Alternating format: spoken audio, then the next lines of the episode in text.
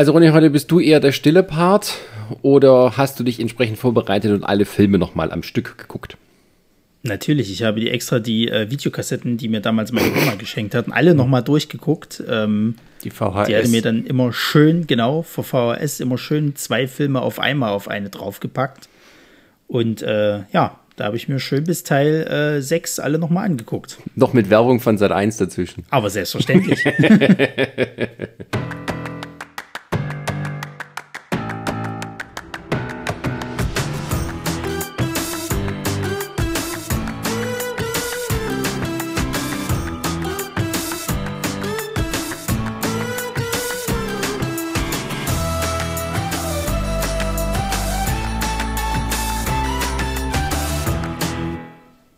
Haben wir da ein paar neue Werbespots gefunden, wo das Lied aufgetaucht ist?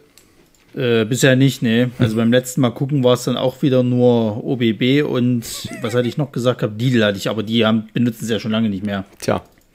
Tja, herzlich willkommen zu Nerdsig, der Podcast. Heute mit einem besonderen Star Trek Special. Und dazu haben wir unseren Star Trek äh, Informanten äh, in Residence wieder hergeholt, den die Hörer noch von unserem äh, Picard-Podcast kennen. Und zwar den Dr. Sebastian Stopp. Ja, danke. Schön wieder hier zu sein. Und ich betone Doktor nur nochmal, weil er eben seine Doktorarbeit über Star Trek geschrieben hat. Ansonsten würde ich das nicht sagen. Wäre es nicht wichtig. Und bei mir ist auch, äh, ja, äh, Dr. HC äh, Ronny Pilat. Schönen guten Abend, hallo. Ja, und ich. Ich bin aber nur Diplom-Journalist. Wir kommen in, in, unserem literarischen, äh, was ist es jetzt? Ein Trio. Ja, literarischen Trio.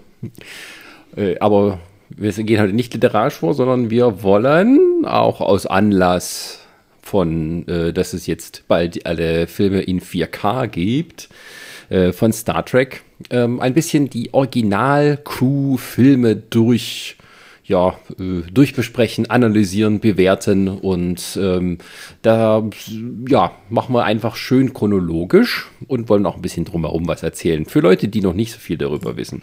Aber vielleicht ist ja auch der ein oder andere Star Trek-Fan dabei, der hier noch was lernen kann. Ja, so wie ich zum Beispiel. Vorhin erst im Vorgespräch, als ich erfahren habe, dass Star Trek 2 noch gar keine Nummer hatte, im Original. Weil Star Trek 1 auch keine Nummer hatte.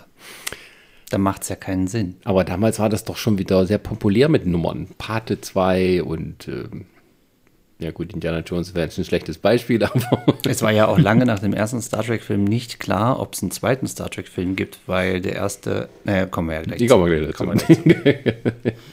ja, und äh, Ronny, äh, machst du jetzt ein bisschen mehr so, ich, dass du dich rein moderierst oder ähm, hast du auch da genuines Interesse dran? Oder hast du die einfach mal so mitgenommen? Nein, natürlich. Ich habe die, ich habe die, äh, ich habe die als Kind sehr gerne geguckt, die Filme. Also ähm, meine Oma hatte mich damals halt zu Star Trek gebracht und ähm, ja, wie schon äh, im Intro erwähnt, sie hatte mir dann zu Weihnachten immer ähm, quasi eine Videokassette geschenkt, wo zwei Filme halt drauf waren. Und äh, ganz zu Beginn hatte sie mir, glaube ich, damals die Originalserie gezeigt und äh, relativ schnell bin ich dann aber zu äh, Raumschiff Voyager gekommen. Also ich habe zum Beispiel dann auch die ähm, Next Generation Serie relativ übersprungen. Ich habe ich hab meine ersten Berührungspunkte mit denen tatsächlich erst durch die Filme gehabt, was ah. interessant war. Also ich wusste zum Beispiel damals gar nicht beim ersten Kontakt, äh, dass das ja, äh, das aus einer ähm, TV-Serie stammte, dass ja ähm, quasi ähm, Picard schon mal von den Borg assimiliert war. Und die sind ja dann im Film immer wieder so drauf zurückgegangen, dass ich, okay, ist ja interessant. Und dann erst später habe ich mir das angeguckt.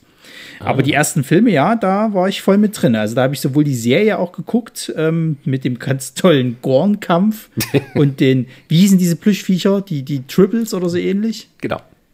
Genau, und äh, ja, dann schön mit den Filmen halt eben eingestiegen. Und die habe ich als Kind alle geliebt tatsächlich. Ah, okay. Ich habe die dann irgendwie ein paar Jahre später nochmal geguckt und dann waren so meine Favoriten da und ähm, andere waren halt nicht so gut. ja, witzigerweise, äh, das erste, was ich von der Originalserie, also nicht der Originalserie, aber von der Original-Crew gesehen habe, war eben Star Trek 4. Also ich habe das gesehen, bevor ich überhaupt mal eine Folge von der Originalserie gesehen habe weil das, äh, ja, hatte sich so ergeben. Aber es war ja auch nicht so, dass es wie in Amerika ständig irgendwo lief. Also, ja. Wie war das bei dir? Ich bin ja eigentlich, also ich bin tatsächlich mit Next Generation äh, das erste Mal in Kontakt gekommen mit Star Trek. Ja, ja. Und ähm, die Filme haben ein bisschen gebraucht. Und zwar, ich weiß gar nicht, aber ich glaube, es war noch vor dem Generations, also vor dem ersten Film mit der TNG-Crew, dass die dann mal im Fernsehen liefen. Und dann habe ich die auch mal geguckt. Und da bin ich erst auch mit der Original-Crew so langsam in Kontakt gekommen. Das, also, aber erstmal tatsächlich Next Generation. Ich habe das klassisch gemacht, nicht so wie Ronny. Erst Next Generation, dann Deep Space Nine, dann Voyager, dann verlor ich mich da ein bisschen drin. Und, und Enterprise habe ich dann nur noch so sporadisch geguckt und das musste ich dann später alles nachholen. Und auch die Original Series. Ja, Enterprise muss ich auch immer noch die ganze Viertelstaffel fast nachholen. Das habe ich immer noch nicht gesehen. Ist ja, ja auch erst 20 Jahre alt. Stimmt. Gott, das ist ja auch schon wieder deprimierend. Naja, hm. aber äh, ja, apropos alt. ich würde sagen, wir steigen einfach mal ein mit äh, Star Trek, der Film oder The Motion Picture. Ähm, der, ein Film, wo man sagen kann, ähm, die Entstehungsgeschichte ist fast spannender als das, was man auf der Leinwand sieht. Ähm, denn ähm, ja, also der Film entstand eigentlich, nachdem er nachdem gesagt wurde, wir machen einen Film, dann hieß es, wir machen eine Serie, dann hieß es, wir machen einen Fernsehfilm und dann kam Star Wars und haben gesagt, wow, wow, wow, wow, wow, wir brauchen was Großes. ähm, also, wer die Geschichte nicht kennt, die Original Star Trek-Serie war zwar nicht so erfolgreich, dass sie über drei Staffeln hinauskam, sie lief aber ähm, in unendlichen Wiederholungen im amerikanischen Fernsehprogramm und hatte dadurch eben eine große Fanbasis ja, äh, sich herangezogen und es war dann so ab Mitte der 70er klar, dass hier vielleicht noch die Möglichkeit ist, irgendwie mehr aus dem Ganzen rauszuholen. Da gab es dann eine Zeichentrickserie. Ja, du willst was sagen? Nee, du kannst ruhig zu Ende reden. ich habe es in deinen Augen gesehen, hier nur. Ich, ich unterbreche sie dann, wenn ich es für nötig halte, Herr Doktor. Wenn du den Satz zu Ende hast, würde ich dann. Ja. ja. Ähm, und es gab dann Gespräche, ob man denn nicht eine äh, Neuauflage in einer Form von einem äh, ja, äh, abendfüllenden Spielfilm ähm, machen sollte. Und ich habe erst heute noch mal so ein bisschen drüber nachgelesen und da gefunden, dass der Schauspieler von, äh, vom Dr. McCoy dann gesagt hat, wer um Gottes Willen würde denn eine Serie als Film sehen wollen? Andere Zeiten. War halt auch noch nicht so üblich damals, dass man Fernsehserien dann in, ins Kino gebracht hat. Und schon gar nicht Science Fiction. Aber tatsächlich hat Gene Roddenberry schon 1968 auf einer Convention mal gesagt, er, er plant äh, Star Trek ins Kino zu bringen. Also er hatte die Idee schon äh, mhm. äh, sehr, sehr früh, also auch bevor Star Trek überhaupt endete im, im Fernsehen und bevor es auch noch so eine wirklich ähm, große Fanbase hatte durch die vielen Wiederholungen. Also wollte Gene Roddenberry schon einen Film machen. Das war schon sehr ambitioniert.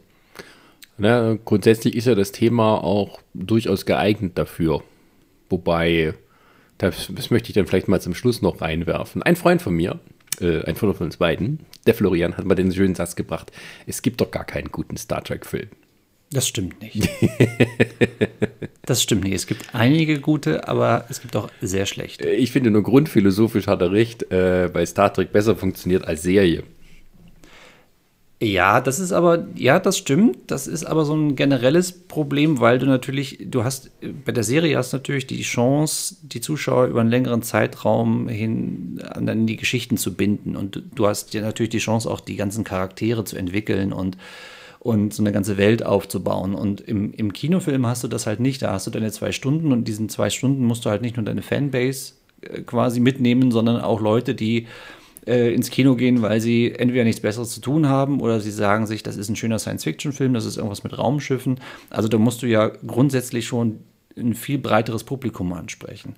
Und das Problem haben tatsächlich alle Star Trek-Filme bis heute, äh, dass sie immer diesen Kompromiss machen müssen zwischen die Fans bedienen und Leute, die damit eigentlich gar nichts zu tun haben. Oder halt dann auch noch, ähm, ja, vielleicht sogar ähm, versuchen, aus Storylines aus der Serie eine Filmhandlung zu machen und dann ähm, äh, damit auch ein Publikum damit abzuholen, das es eben noch nicht so kennt. Ironischerweise möchte ich sagen, dass das gerade die Methode die zwei besten Star Trek Kinofilme rausgebracht hat. Nämlich der Zorn des Khan und der erste Kontakt. Ähm, und die mit auch die erfolgreichsten waren. Also, ja. Aber lass uns nochmal zur, zur Story von, genau. von The Motion Picture, vom ersten genau. äh, zurückkommen, überhaupt, was die Entwicklung angeht. Ähm, also wie gesagt, es war erstmal so irgendwie die, die Ansage, wir wollen einen Kinofilm machen, dann war lange Zeit erstmal keine Ansage, dann kam diese, diese Animationsserie, die ja auch relativ kurzlebig war, es waren ja auch nur zwei Staffeln in Anfang der 70er Jahre. Ähm, und, und dann hatte man gesagt, okay, wir machen einen Fernsehfilm. Und dann hieß es, nee, wir machen lieber eine Fernsehserie. Es war ja diese berühmte Star Trek Phase 2. Genau. Äh, wo es auch schon einen Haufen an Drehbüchern gab, ähm, wo auch dann tatsächlich einige Drehbücher ähm, dann es noch ähm, in die Nachfolgeserie, in die Next Generation geschafft haben, die dann umgeschrieben wurden. Und noch ein paar und, Konzeptionen aus der Serie. Genau. Ein paar Charaktere. Und dann kam halt George Lucas mit Star Wars. Und äh, das ist ja dann eingeschlagen wie eine Bombe äh, an den Kinokassen. Ähm, und das hatte ja keiner erwartet. Und dann hast du ja richtig gesagt, hat Paramount gesagt, jetzt machen wir auch einen Kinofilm. Und dann brauchte, eine, brauchte man eine Story. Und hatte dann eine Geschichte genommen, äh, die eigentlich für diese Fernsehserie gedacht war äh, von Alan Dean Foster, der hatte diese Geschichte geschrieben, über halt eine Raumsonde, äh, die halt ähm, ja, äh, ein, ein, wie sagt man das? Ein, ein, fühlendes, ein fühlendes Maschinenwesen ist. Das war so die Prämisse, die man daraus genommen hatte. Genau, und ähm, dazu muss man auch nochmal sagen, dass die Serie, vielleicht mal ganz kurz, das war ja nicht so, dass man an sich dachte, wir machen eine Serie und dann lässt man es wieder bleiben. Es war einfach so, Paramount hatte mal eine Zeit lang überlegt, ein eigenes Network aufzubauen, einen eigenen großen nationalen Fernsehsender und Star Trek als Zugpferd zu nehmen. Das haben sie 20 Jahre später dann gemacht. Ähm, aber das haben sie dann irgendwie da eingestampft und dann kam eben Star Wars und glaube ich auch wegen unheimlich Begegnung der dritten Art war ja auch so ein Riesenerfolg und da war auf einmal klar, wir können das auch machen und es gut aussehen lassen. Ja, wobei das tatsächlich, als das kam, war schon beschlossene Sache, dass der Star Trek-Film kommt. Also Close Encounters war nicht mehr maßgeblich für die Entscheidung, sondern tatsächlich Star Wars. Ja, aber der Markt war auf alle Fälle da. Science Fiction war wieder en vogue. Ähm, und äh, ironischerweise war es ja auch so, dass ähm, die Story aus dem ersten Star Trek-Film von diesem hier Ähnlichkeit mit einer Episode aus der Originalserie hatte. Ja, The wo Changeling. Auch, wo auch manche schon darauf hingewiesen hatten, aber alle dann gesagt haben, äh, tü, tü, tü, nö, das wissen wir nicht. Nie gehört, lalalala. Genau. Böse Zungen haben dann hinterher gesagt, ja, man hat eine, eine bereits existierende 50-minütige Episode genommen und sie auf 140 Minuten oder sowas aufgeblasen. Yep. Ja. Aber es ist auch wirklich so. Vielleicht machst du mal eine kurze Inhaltsangabe, Sascha. Ja, die, die Erde wird von einer gigantischen kosmischen Wolke ja, nicht angegriffen, aber es ist in Gefahr, dass es alles, was ihr in den Weg kommt, vernichtet wird und die bewegt sich auf die Erde zu. Und man weiß nicht, was das ist. Und das einzige Schiff, das nun gerade in der Nähe ist, um da vorzugehen, das ist nun mal die Enterprise. Ja, und das, die, der Film spielt ein paar Jahre nach der Originalserie und es ist nun so, die Crew ist größtenteils noch da, aber die Enterprise hat einen neuen Captain. Und äh, Kirk ist jetzt ein Admiral, der irgendwie halt mal auch gern wieder Captain wäre und übernimmt dann kurzerhand das Kommando, degradiert den neuen Captain schnell zu seinem ersten Offizier und macht sich auf, um die Wolke zu erforschen. Dabei nehmen sie unterwegs noch Spock auf, der gar nicht mehr in der Sternflotte ist, sondern sich gerade so naja, damit beschäftigt hat, alle Gefühle loszuwerden, damit er endgültig ein richtiger, vollwertiger Vulkanier ist. Ist aber alles nicht so ganz wichtig. Also die eigentliche Grundhandlung ist, wir müssen diese Sonde aufhalten. Und ähm, sie wissen nicht mal, dass es eine Sonde ist. Es ist halt so ein komisches Ding, wo sie nicht wissen, was das ist. Und das nimmt dann Kontakt mit ihnen auf in Form einer also die haben ein Crewmitglied, auch eine neue Figur, die in der Serie eigentlich eine wichtige Rolle spielen sollte, aber die wurde dann quasi zu einem Nebencharakter auch runtergestuft, wo man schon wusste, okay, es sind zwei neue Leute, die sind am Ende, machen Hobson, gehen dann. und ähm, naja, die wird sozusagen von dieser, von diesem Wesen namens V'ger äh, besessen. Oder äh, es, es, es, erzeugt einen Maschinenklon von ihr und äh, sie nehmen erstmal Kontakt auf. Ähm, wenn das schon ein bisschen langweilig und langatmig klingt, dann weil das so ist. Also der, der Film braucht sehr viel Zeit, um so überhaupt so mal zum Punkt zu kommen. Und irgendwann geht dann die Enterprise halt in diese Wolke rein, trifft dann auf ja, den Kern des Ganzen und stellt fest, dass Voyager ähm, eine Voyager-Sonde ist, die Ende des 20. Jahrhunderts ähm, losgeschickt wurde. Also das war zu dem Zeitpunkt, als tatsächlich Voyager 1 und 2, diese Tiefenraumsonden von der NASA losgeschickt wurden. Das war quasi die Idee. Und jetzt haben wir hier Voyager 6, das in Wirklichkeit nicht gab. Aber Voyager 6 flog hinaus in den Weltraum, wurde von einem ja, von einer Maschinenzivilisation aufgenommen und erweitert und nun macht es sich das, diese, ja, diese erwachte künstliche Intelligenz auf, seinen eigenen Schöpfer wieder zu, zu finden, nämlich halt die Erde. Und weil das halt nicht ganz verstehen kann, dass die Schöpfer halt, ja, biologische Lebewesen sind, droht es sozusagen die, die Erde zu vernichten, mehr oder weniger. Und die Lösung ist sozusagen, dass sie halt Vijay überzeugen, dass, ja, es trotzdem alles cool ist. Äh, der Decker, also der, dieser degradierte Captain, der löst sich zusammen mit der, der Ilya auf und geht in Vijay über. Vijay löst sich auf. Und er, opfer, er, opfert sich richtig. Ja, mhm. also um irgendwie auch so, so klar zu machen, dass die Menschheit dann doch nicht was Schlechtes ist und irgendwie das Wissen von Vijay zu erweitern. Ja, dann ist auch schon aus, ne? Und eigentlich ist diese Prämisse, äh, dass das ein Maschinenwesen ist, äh, welches äh, seinen Schöpfer sucht, also eigentlich diese Frage, wo komme ich her? Was, was bin ich? Was ist eigentlich der Ursprung meiner selbst und was ist der Ursprung auch des Universums, also ein bisschen weiter gefasst, ist ja eigentlich ein total spannendes philosophisches Thema auch, hm. was da aufgegriffen wird. Die Umsetzung, da kommen wir jetzt dazu, ist, ist, ist, äh, sagen wir mal, etwas suboptimal, aber eigentlich ist es ein total interessantes Thema, was auch total in diese Zeit passte ähm, weil das natürlich äh, auch so, äh, ähm, also äh, 2001 Odyssee im Weltraum war da äh, schon zwar zehn Jahre alt, aber hatte ja diesen Science-Fiction oder diese Renaissance- und Science-Fiction-Film wieder eingeläutet äh, und auch so eine Ästhetik gesetzt. Ähm, und Isaac Asimov hat ja ähm, sehr, sehr viele Science-Fiction-Stories geschrieben, wo es um Roboter ging und um ähm, fühlende Maschinenwesen. Und Star Trek hat dieses Thema ja auch nie ganz losgelassen. Also wenn man später mal überlegt, mit Data natürlich auch und vor allen Dingen auch mit den Borg als so Mischwesen zwischen biologischen und Maschinenwesen, ähm, ist das ja eigentlich ein Thema, was in Star Trek durchaus wiederkehrend behandelt wurde. Ja, und wie gesagt, auch die, die Serie, die es, äh, die Episode, die es schon gab, The Changeling, äh, spielte ja auch schon äh, diese Prämisse war dieselbe. Da haben sie ja auch eine Sonde gefunden, die also ein fühlendes Wesen darstellte. Eigentlich ein, ein super, eine super Prämisse. Ja, es ist wirklich, also äh, im Gegensatz zu manch anderen Filmen ist das sehr, sehr klassisches Star Trek, einfach vom Geschichtenmaterial her. Es ist halt bloß die Ausführung, die halt irgendwie jetzt nicht so ist, dass man sagt, hui, das ist ja richtig spannend hier.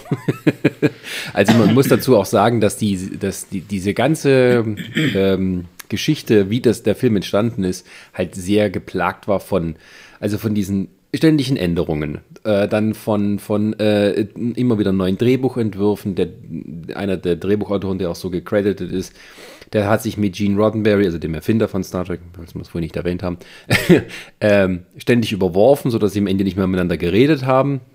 Der eine, also der hat die Produktion verlassen, wurde wieder hergeholt, weil er es nochmal umschreiben sollte, aber nur unter der Voraussetzung, er will nichts mehr mit Gene Roddenberry zu tun haben. Gene Roddenberry wurde selber eigentlich mehr oder weniger kaltgestellt. Ähm, also er war zwar da quasi in der Vorproduktion alles ja mit beteiligt, aber schon während des Ganzen haben sie ihn quasi ja, eigentlich dafür gesorgt, dass er nichts mehr zu sagen hatte. Und ähm, naja, weil dann, dann Robert Wise an Bord kam als Regisseur, dazu muss man wissen, also Robert Wise ist halt, der macht den ersten Star Trek-Film. Man, man kündigt das gigantisch groß an und holt sich dann jemand, der mit West Side Story und, und vielen, vielen anderen Filmen ja sowas schon wie eine Regielegende ist. Ja, Oscar für West Side Story gehabt. The uh, Day, The Earth Stood Still hat er auch gemacht, ein Science-Fiction-Klassiker. Äh, also er war mit Science-Fiction durchaus vertraut, nur mit Star Trek halt überhaupt nicht. Ja. Und er konnte auch nicht mit Gene Roddenberry. Dafür konnte er mit den Schauspielern und hat den durchaus ein bisschen Input zugelassen. Dadurch mochten die ihn mehr. und ähm, ja, aber im Endeffekt, äh, so wie ich es heute auch nochmal gelesen habe, es gab kein fertiges Drehbuch, als sie angefangen haben zu filmen. Also das Drehbuch wurde irgendwie ja knapp über der Hälfte der Dreharbeiten fertig und die haben auch noch kräftig überzogen. Also die, die Kosten stiegen immer weiter und weiter und am Ende sind sie halt ja äh, dann noch fast ja vom Bankrott gewesen, weil die Effektefirma ähm, das ist eine tolle Geschichte für sich. Die Effektefirma, die engagiert wurde, das war eigentlich so eine Art Marketingfirma, die mehr so auf Werbung spezialisiert war. Die hat den Pitch gewonnen, dass sie die Effekte macht und hat das Geld aber, was sie bekommen haben, benutzt, um andere Werbungen wieder zu refinanzieren und Equipment zu kaufen. Und am Ende, als quasi die Dreharbeiten beendet waren, hatten die es geschafft, in der Zeit irgendwie ein halbes, dreiviertel Jahr einen einzigen brauchbaren Effekte-Shot zu produzieren. Und dann war ein, ein, ein, ein Riesengewusel und ähm, witzigerweise, weil halt das Studio dann sehr schnell Geld brauchte, hat man sehr viele Merchandising-Deals abgeschlossen. Unter anderem mit Coca-Cola, mit McDonalds. Das erste gethemte Happy Meal war mit Star Trek, mit dem Film. Und äh, also das war halt eine, äh, eine Produzentin namens Dawn Steele, die kennt man auch, äh, war in Hollywood auch so eine der ersten Frauen, die so ein richtiger Hollywood-Mogul wurde. Und die hat das in die Wege geleitet und da unglaublich viel Geld umgesetzt, wodurch erstens die Produktion gerettet wurde und das Studio auch noch. Und ähm, also man hat durchs Merchandising eigentlich schon fast wieder alles drin gehabt. Ähm, aber äh, ja, der Film ja, wurde gerade so arschknapp fertig. Und äh, das Ganze, also wenn man sich das mal drumherum, äh, wenn man es liest, was drumherum passiert ist, ähm, das ist alles viel, viel spannender und interessanter als das, was dann auf der Leinwand zu sehen war. Aber nichtsdestotrotz hat man sich wirklich tolle Leute geholt. Also Robert Weiss hast du ja schon erwähnt. Ja. Jerry Goldsmith hat die Musik gemacht, Oscar nominiert dafür ge ge gewesen.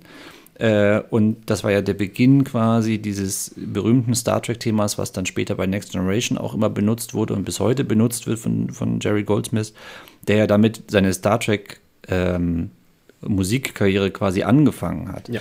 Und auch die Spezialeffekte, äh, der Supervisor war ja Douglas Trumbull, der ja auch für 2001 ähm, die Spezialeffekte gemacht hat. Und das sieht man auch in, in, in, in im Star Trek-Film, das ist ja alles sehr, sehr breit und sehr, sehr elegisch. Also die, die Spezialeffekte als solche sind schön gemacht. Sie sind sehr, sehr langsam. Es ist alles in diesem Stil noch von 2001, ja. hier im Weltall.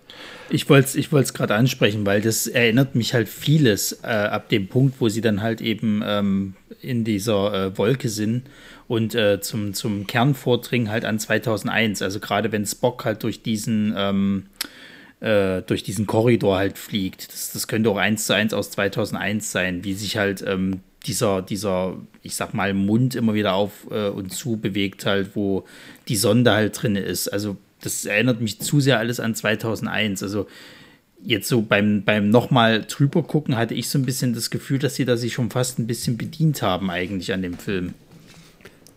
Ja, also was heißt bedient? Sie haben sich inspirieren lassen. Es war halt so auch der Stil, äh, in diesen 70er Jahren, das so zu machen. Und sie hatten halt dann auch das entsprechende Budget. Und äh, das wollte Gene Roddenberry auch alles so machen. Der wollte richtig großes Kino machen. Das ist ja sein, eigentlich sein, sein, äh, sein großer Film gewesen als Produzent. Und er wollte aus dieser Fernsehproduktionsschiene raus und wollte damit jetzt richtig groß im Kino starten. Ja, also ich fand auch, also um diese Vorgeschichte mit den Effekten, ähm, Douglas Trumbull hatte mit seiner Firma dann halt noch ein, nur ein cooles halbes Jahr Zeit, die Effekte fertigzustellen. Und dafür muss man dann schon sagen, also Hut ab. Also es ist ja nicht so, dass man wie mit heute dann eben mit Computergrafiken das alles machen kann, sondern es musste alles von Hand gemacht werden. Und so wie ich dann auch gelesen habe, dass das allein das Raumschiffmodell musste nochmal neu gemacht werden. Ähm, und dafür sieht es ja auch wirklich äh, großartig aus. Also für mich ist die diese Kino Enterprise ähm, immer noch die schönste von allen Raumschiffen. Also das ist halt die, äh, die, die, Original Enterprise halt ein bisschen ähm, schnittiger gemacht, dass diese angewinkelten Warp-Gondeln und so und ähm, äh, allein ästhetisch sieht dieses Schiff immer am, am besten aus von allen. Äh, ist natürlich jetzt ein Streitthema, sag ich mal, unter Fans, aber für mich es, es, ist, es ist einfach das Eleganteste und das, das, das Schickste und so weiter. Und auch allein, was der Film für die nachfolgenden Serien auch bedeutet hat, weil diese ganzen Sets, die gebaut wurden, wo sie gemacht wurden in den Studios, die waren ja dann ja 20 Jahre lang die Heimat von Star Trek. Und diese, diese allein die Korridore von, von der Enterprise in dem Film wurden später auch benutzt in der Next Generation und all sowas. Und ähm, es wurde eben sehr, sehr, sehr viel weiterverwendet. Also äh, vom Thema Nachhaltigkeit wusste man damals schon was. Und äh, äh also man hat lange von den äh, Nebeneffekten des Films gezehrt, sagen wir es mal so. Jetzt muss ich aber noch mal kurz auf das Ende eingehen, mhm. weil ich habe das damals so verstanden gehabt, dass ähm, die beiden sich mehr oder minder vereinigt hatten. Ich habe das natürlich jetzt äh, im fortgeschrittenen Alter versteht man das natürlich ein bisschen besser als äh, noch als Kind. Weil es ist ja, es wird ja dann so ein bisschen gesagt, dass ähm, Veacher eigentlich ganz gerne ähm, den, den äh, hum, human, äh, Humanisten, den Menschen äh, quasi äh, erfahren will oder beziehungsweise sich mit ihm vereinigen will. Dann hat es ja quasi die, ähm, ich glaube, El Ilia. Ilias hieß ja, genau, Ilia. Ilia. die ja dann halt eben als, also umgebaut worden ist, die sich ja dann quasi halt sozusagen als dieses weibliche Gegenstück halt präsentiert. Und ich habe das so verstanden, dass die quasi wie eine Art Empfängnis halt haben, wo die sich dann in diesem komischen Leuchtkreis halt auflösen und neues Leben zeugen damit. Und ich glaube, es wird auch so irgendwie gesagt dann im, im Schiff, als die wieder zurück sind, äh, ob sie jetzt gerade Zeuge einer neuen, also der Geburtsstunde einer, einer, einer neuen Spezies irgendwie geworden sind. Weil letzten Endes siehst du ja von dem Feature nichts mehr. Es löst sich ja dann einfach auf, ist weg. Aber ich habe mir das immer so erklärt, okay, die haben jetzt irgendwas Neuartiges geschaffen, was vielleicht eine, eine Existenzstufe über dem des Menschen sein äh, kann, was es, also was das menschliche Auge vielleicht erfassen kann, so nach dem Motto, eine neue Existenz. Ja, das bleibt halt alles sehr vage, ne? Also Richtig. es wird auch nie wieder drauf eingegangen, nirgendwo. Das ist halt so ein bisschen auch. Aber es, es, es zeugt halt so ein bisschen, dass die halt versucht haben, das so darzustellen, dass es doch ein gutes Ende ist. Es ist halt so hoffnungsvoll. Es ist nicht so, okay, der ist jetzt tot, hat sich geopfert, die andere ist auch tot. Äh, trotzdem haben wir das, das, das Monster besiegt, sondern es ist so ein bisschen hoffnungsvoll eigentlich, dass es gar nicht so schlimm ist, dass die beiden jetzt, sag ich mal, sich aufgelöst haben. Es hat halt so ein bisschen Anklänge, so, so fast so quasi religiös, ne? Dass du ja, ja, genau. Vija quasi mit, mit seinem Schöpfer, also der Decker ist ja quasi so der Stellvertreter dann der Menschheit, der sich, der sich opfert, äh, stellvertretend für alle. Ähm, und, und diese Vereinigung ist ja dann quasi so ein bisschen wie, äh, ja, na, so wie in der Bibel im Prinzip, ne? wenn man halt wieder vereinigt ist mit Gott, so mit dem Schöpfer der Menschen quasi, ist Vijay hier genauso wieder vereinigt mit seinem Schöpfer. Also das ist schon so quasi religiös angehaucht und das ist, glaube ich, auch mit voller Absicht so. Das sollte halt auch so ein bisschen überhöht alles sein. Ja, ja, also gut, dazu muss man auch sagen, also im Film sind Decker und Ilja sind sie ein Liebespaar oder sie waren mal ein Liebespaar? Sie sind Na, auf sie, alle sie Fälle sehr angebandelt. Ja, ja. Sie, sie, genau. Also diese Riker-Treu-Dynamik, die man später bei Next Generation hat, hat man da vorweggenommen. Ähm, von daher ist es halt sozusagen, also es ist nicht einfach so, dass er sagt, okay, die, Alt, die, die Alte ist hübsch, da gehe ich mal mit der da in den Strahl rein. Sondern, also da ist schon eine Vorgeschichte da, eine sehr emotionale Bindung. Ähm, also äh, thematisch lässt sich da sehr viel rein interpretieren in den Film. Das macht ihn auch sozusagen in der Hinsicht interessant. Das ist halt ein bisschen einfach von der Ausführung ziemlich lang gestreckt. Also es gibt ja auch noch so eine Fernsehfassung, die noch, noch länger ist, also die man mit äh, zusätzlichen Szenen angefüttert hat, damit man quasi irgendwie auf drei Stunden Laufzeit kommt mit Werbung, ähm, sodass man halt dann den großen Star Trek Kinoabend ähm, erleben konnte. Und das ist halt, ähm, ja, also das gibt da viel, was man da rein interpretieren kann. Da gibt es ja noch diese, ja, diese Unterhandlung mit Spock, die ein bisschen verkürzt wurde wo er auf der Suche nach sich selbst ist, mehr oder weniger, und auch Video dann irgendwie mitkriegt, ja, Emotionen sind irgendwie doch wichtig, die gehören zu mir. Ähm, das ist, äh, ja, also nicht uninteressant, ähm, aber man muss sich auch darauf einlassen wollen, da muss man so. Gut. Ähm, ja, äh, aber grundsätzlich kann man sagen, dass der Film trotz aller, ähm, ja, was immer so berichtet wurde, kein Mega-Flop war. Er war nur sehr teuer am Ende. er war kein Mega-Flop, aber er ist auch nicht eingeschlagen in den Kinokasten. Es war eine sehr verhaltene Zuschauerreaktion. Also so ein bisschen wie die neuen, ne? Naja, ja, also man war nicht so, die Fans waren enttäuscht. So, das, das war so ein bisschen, die, die, die Reaktion war so, naja, das, man hätte mehr draus machen können. Deswegen hatte man auch, war es auch lange nicht klar, ob dann der zweite Film quasi auch nochmal rauskommt. Aber der zweite Film kam raus. Auch wenn er nicht die zwei im Titel hat. er hatte am Anfang tatsächlich nicht die zwei im Titel, äh, weil es halt auch keinen ersten Film gab. Der hieß ja nur The Motion Picture. Ähm, kam der zweite dann trotzdem raus. Später hat er dann die zwei im Titel gehabt. Ja. Und es ist aber so, dass der Film, ähm, also Motion Picture war, hatte ähm, genug Geld eingespielt, dass sie gesagt haben, okay, hier können wir vielleicht was aufbauen, auch weil eben dieser Science-Fiction-Trend noch längst nicht irgendwie abgeflaut war. Also Paramount hätte sich da selber irgendwie ins Bein geschossen. Und, und eigentlich wollten sie dann auch sagen, okay, da war schon viel Gutes dabei und da können wir auch drauf aufbauen. Voraussetzung ist, bitte weniger kosten. also Motion Picture war sehr teuer, weil die ganzen Vorbereitungskosten über die Jahre schon mit reingerechnet wurden. Es wurde immer mal behauptet, er wäre einer der teuersten Filme aller Zeiten gewesen. Muss man dann mit der inflationsbereinigt und so weiter sehen. Aber sie haben im Prinzip gesagt, also maximal ein Viertel von dem Ursprungsbudget, was sie von den anderen Filmen rausgeballert hatten, kriegt ihr. Und, und, die, und die zweite Bedingung war, Gene Roddenberry hat nichts mehr zu sagen. Genau. Ja, das hatte man dann gemacht. Man hatte in, beim zweiten Film hat man ihm äh, aber quasi, äh, also man hat ihn lobend verabschiedet äh, in eine Position hinein, der, äh, die er dann bis, bis zum sechsten Film auch innehatte, namens Executive Consultant, also so quasi Berater. Er durfte seinen Senf äh, zu allem dazugeben, zu allen Drehbuchentwürfen, zu allen Castingentscheidungen, zu allen Entscheidungen des Regisseurs. Ähm, er hat auch sehr viele Memos geschrieben, ähm, aber es war vertraglich festgelegt, dass keiner auf ihn hören muss. Also er konnte, er konnte so viel reden, wie er wollte, aber es musste nichts umgesetzt werden. Und er wurde weiterhin genannt, im Vorspann auch prominent genannt. Ähm, äh, das, das äh, ja noch, aber er hatte effektiv in der Produktion nichts mehr zu sagen. Stattdessen hatte man aus Paramount quasi selber einen Veteran, einen Produzentenveteran akquiriert, Half Bennett, der äh, jetzt die Route, das Ruder übernahm.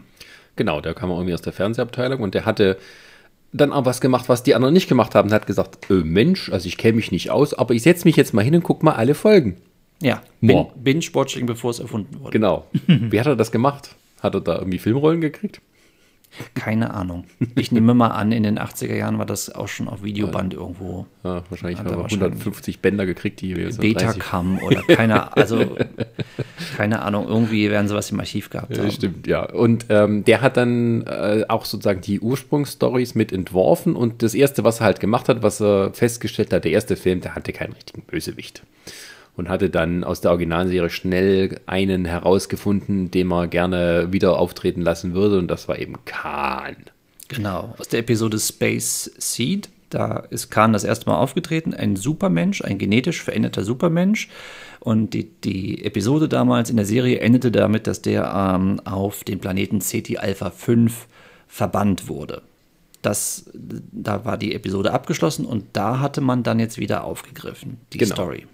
Und in dem Film geht es darum, dass ja, ähm, die, ein, ein, Schiff namens Reliant mit unserem lieben Chekhov als ersten Offizier auf einer Erkundungsmission ist, um Planeten für Terraforming, für ein Terraforming-Projekt äh, zu finden. Und sie stoßen äh, ja auf Khan, weil sie sich ähm, im Planeten vertun. Sie wollen auf SETI Alpha 6 ähm, sich umgucken und landen aber auf SETI Alpha 5 weil CT Alpha 6 explodiert ist und die Umlaufbahn des Planeten verändert hat. Und Khan und, und seine. Und keiner hat es gemerkt. Keiner hat es gemerkt. Ja. Das ist eine blöde Sache. Ja. Und das, das, stand auch nicht irgendwie in, in der Beschreibung hier. Sie, CT Alpha System, bitte passen Sie auf die 5 auf, da wohnt ein ganz mieser Typ. Und ähm, naja, auf jeden Fall. Ähm, ähm, Khan hat überlebt. Auf so einer, also der Planet war dann ja ein normaler Planet, aber er, ja, das wurde dann zu so einer Wüste, wo sie nur knapp alle überlebt haben. Ja, und Khan ist auf Rache aus. Jetzt ist die Gelegenheit da. Er übernimmt die Reliant, ähm, hat irgendwelche Viecher dort, mit denen er die Gedanken von, von Menschen steuern kann oder äh, den Willen von Menschen steuern kann. Das waren doch diese Würmer, ne? Genau, und Chekhov und den Captain der Reliant bringt er sozusagen unter seine Kontrolle und dann, ja, irgendwie offscreen schafft er es dann, die Reliant unter seine Kontrolle zu bringen und will dann Rache an Admiral Kirk üben. Und Admiral Kirk ist mittlerweile in so einer Art Midlife-Crisis denn äh, ja, er hat ja kein Kommando mehr, ist jetzt Ausbilder an der Akademie und das erfüllt ihn nicht wirklich. Also die, die Serie fängt mit einer, äh, äh, mit einer Übung an, äh, dem berühmten Kobayashi Maru-Manöver. Ähm, also das ist ein äh, Szenario, das alle Offizierskadetten durchspielen müssen. Das ist ein No-Win-Szenario und die müssen damit ähm, ja lernen, damit umzugehen, wie es ist, wenn man halt in einer aussichtslosen Lage ist. Ja, das ist so der, der schöne thematische Einstieg und am Anfang stirbt gleich die ganze Crew und auch Spock. Es geht halt auch über diesen No-Win-Manöver halt darum, zu lernen als Führungsoffizier, dass man Leute auch bewusst in den Tod schicken muss, tatsächlich. Ähm, weil es manchmal nicht anders geht und dass man das übernehmen muss und diese Verantwortung übernehmen muss. Und das ist ja auch schon das Thema, was eigentlich den Film durchzieht. Tod, Sterben, Älter ähm, werden. älter werden, also Zeit. Äh, das ist so dieses große Thema, was in diesem Film verhandelt wird. Genau. Also, ähm, und ein wichtiger Punkt bei Star Trek 2 war eben, dass Spock sterben sollte. Damit hat man auch Leonard Nimoy gelockt, der irgendwie nicht groß Interesse hatte, nochmal ähm, einen Film zu machen. Aber das wollte er sich dann doch nicht hingehen lassen, dass er eine schöne Todesszene spielen kann. Und man wollte eigentlich relativ früh ihn sterben lassen, so um den, den Schockmoment richtig wirken zu, zu lassen auf das Publikum. Er hat es dann aber immer weiter nach hinten geschoben, die Szene. Und äh, es wurde auch geleakt, schon damals, dass er sterben sollte. Und da gab es irgendwie einen Aufschrei unter dem Fandom. Und, ähm, und dann hat man, ja, diese, diese, diese Anfangsszene ist einfach nur da, um das Publikum in unsere falsche Sicherheit zu wiegen. Also in diesem Manöver sterben halt alle Crewmitglieder, die hatten noch keinen Holodetektor. Also die, die tun so, als würden sie sterben. Und ähm, ja, das war sozusagen um die Leute, die davon gehört hatten, dass Spock sterben soll, ähm, zu sagen, ach nee, das war ja nur, das war ja nur die Übung, hahaha, okay, alles gut. Und am Ende stirbt er dann doch. Und dann tut es umso mehr weh. ähm, aber die, also die, der Film entwickelt sich sozusagen aus, ähm, ja, aus einer Übungsmission der Enterprise heraus. Also das ist jetzt ein Kadettenschulschiff und äh, Kirk fliegt halt mit auf einer Mission und wird dann von Khan sozusagen überrascht. Und es entwickelt sich so ein Katz-und-Maus-Spiel. Also es ist wirklich ein sehr einfaches Setting. Ähm, bisschen vergleichbar, sagen wir mal so, mit so einer Art U-Boot-Jagd. Ähm, Ja, oder Also- so, so eine Art Heldenreise auch. Also es ist so eine, so eine Quest im Prinzip, die, die jetzt, also im Gegensatz zum ersten Film, der ja sehr breit und sehr elegisch war und sehr episch war, ist das jetzt so eine klassische Heldenreise von Kirk quasi. Ja. Aber mit, mit, so mit einmal einigen Anklängen von so klassischen Kriegsfilmen-Sachen. Ja. Also eine Mission, um die es geht, und in, in einem großen Ganzen, dass das hier gar nicht der Fall ist. Ähm, aber ähm, deutlich spannender und auch deutlich ähm, ja, äh, kurzweiliger, sagen wir es mal so. Also Das Interessante ist ja, dass äh, beide Figuren, also Kirk und, und sein Gegenspieler Khan, ja im ganzen Film nie persönlich aufeinandertreffen. ja.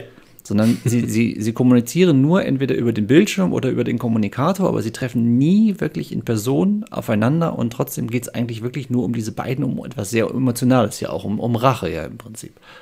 Ja, und äh, glaube der Schauspieler von Khan, der Ricardo Montalban, der war auch enttäuscht, dass er nie eine gemeinsame Szene mit Kirk hatte, sondern quasi halt ein paar Wochen auf der Brücke saß und dann immer ja, gegen eine Wand geredet hat. also es war nicht so, dass William Shatner extra hingekommen ist, um mit ihm in die Dialoge zu machen. Ne? Hatte übrigens einen ganz banalen Hintergrund, hatte den Hintergrund, dass Ricardo Montalban ähm, äh, noch in anderen Dreharbeiten zugange war und äh, man hatte einfach keine Termine gefunden, wo man hätte William Shatner und ihn zusammen hätte irgendwie auftreten lassen können. Deswegen musste man alle Szenen quasi separat drehen. Denn der hatte die Hauptrolle in der berühmten Serie Fantasy Island, falls die schon mal jemand hier kennt. Im Deutschen gab es das schöne Remake Insel der Träume, aber das führt Ja, jetzt ja. zu weit weg. Aber, aber der muss, Die Pointe des Ganzen ist ja im Endeffekt, wir hatten es ja schon damals im J.J. Abrams ähm, äh, Podcast besprochen gehabt, dass das hier richtig, richtig gut wirkt und funktioniert. Und dann hast du dieses hässliche, wir nennen es mal Remake, ähm, wo die zwei ja tatsächlich dann aufeinandertreffen, also die halt auch wirklich äh, Szenen zusammenspielen, das überhaupt nicht funktioniert. Also du merkst halt, dieser Minimalismus aus dem Original funktioniert viel, viel besser als das, was die halt jetzt dann nochmal uns versucht haben zu präsentieren. Ähm, richtig, also ähm, du redest jetzt von Star Trek Into Darkness, Ja, Gott. wo wir äh, den guten Benedict Cumberbatch in einer guten Khan-Performance hatten. So gut, dass man am Ende mit ihm gefiebert hat und nicht mit der blöden Ersatzcrew. Aber das ist ein anderes Thema.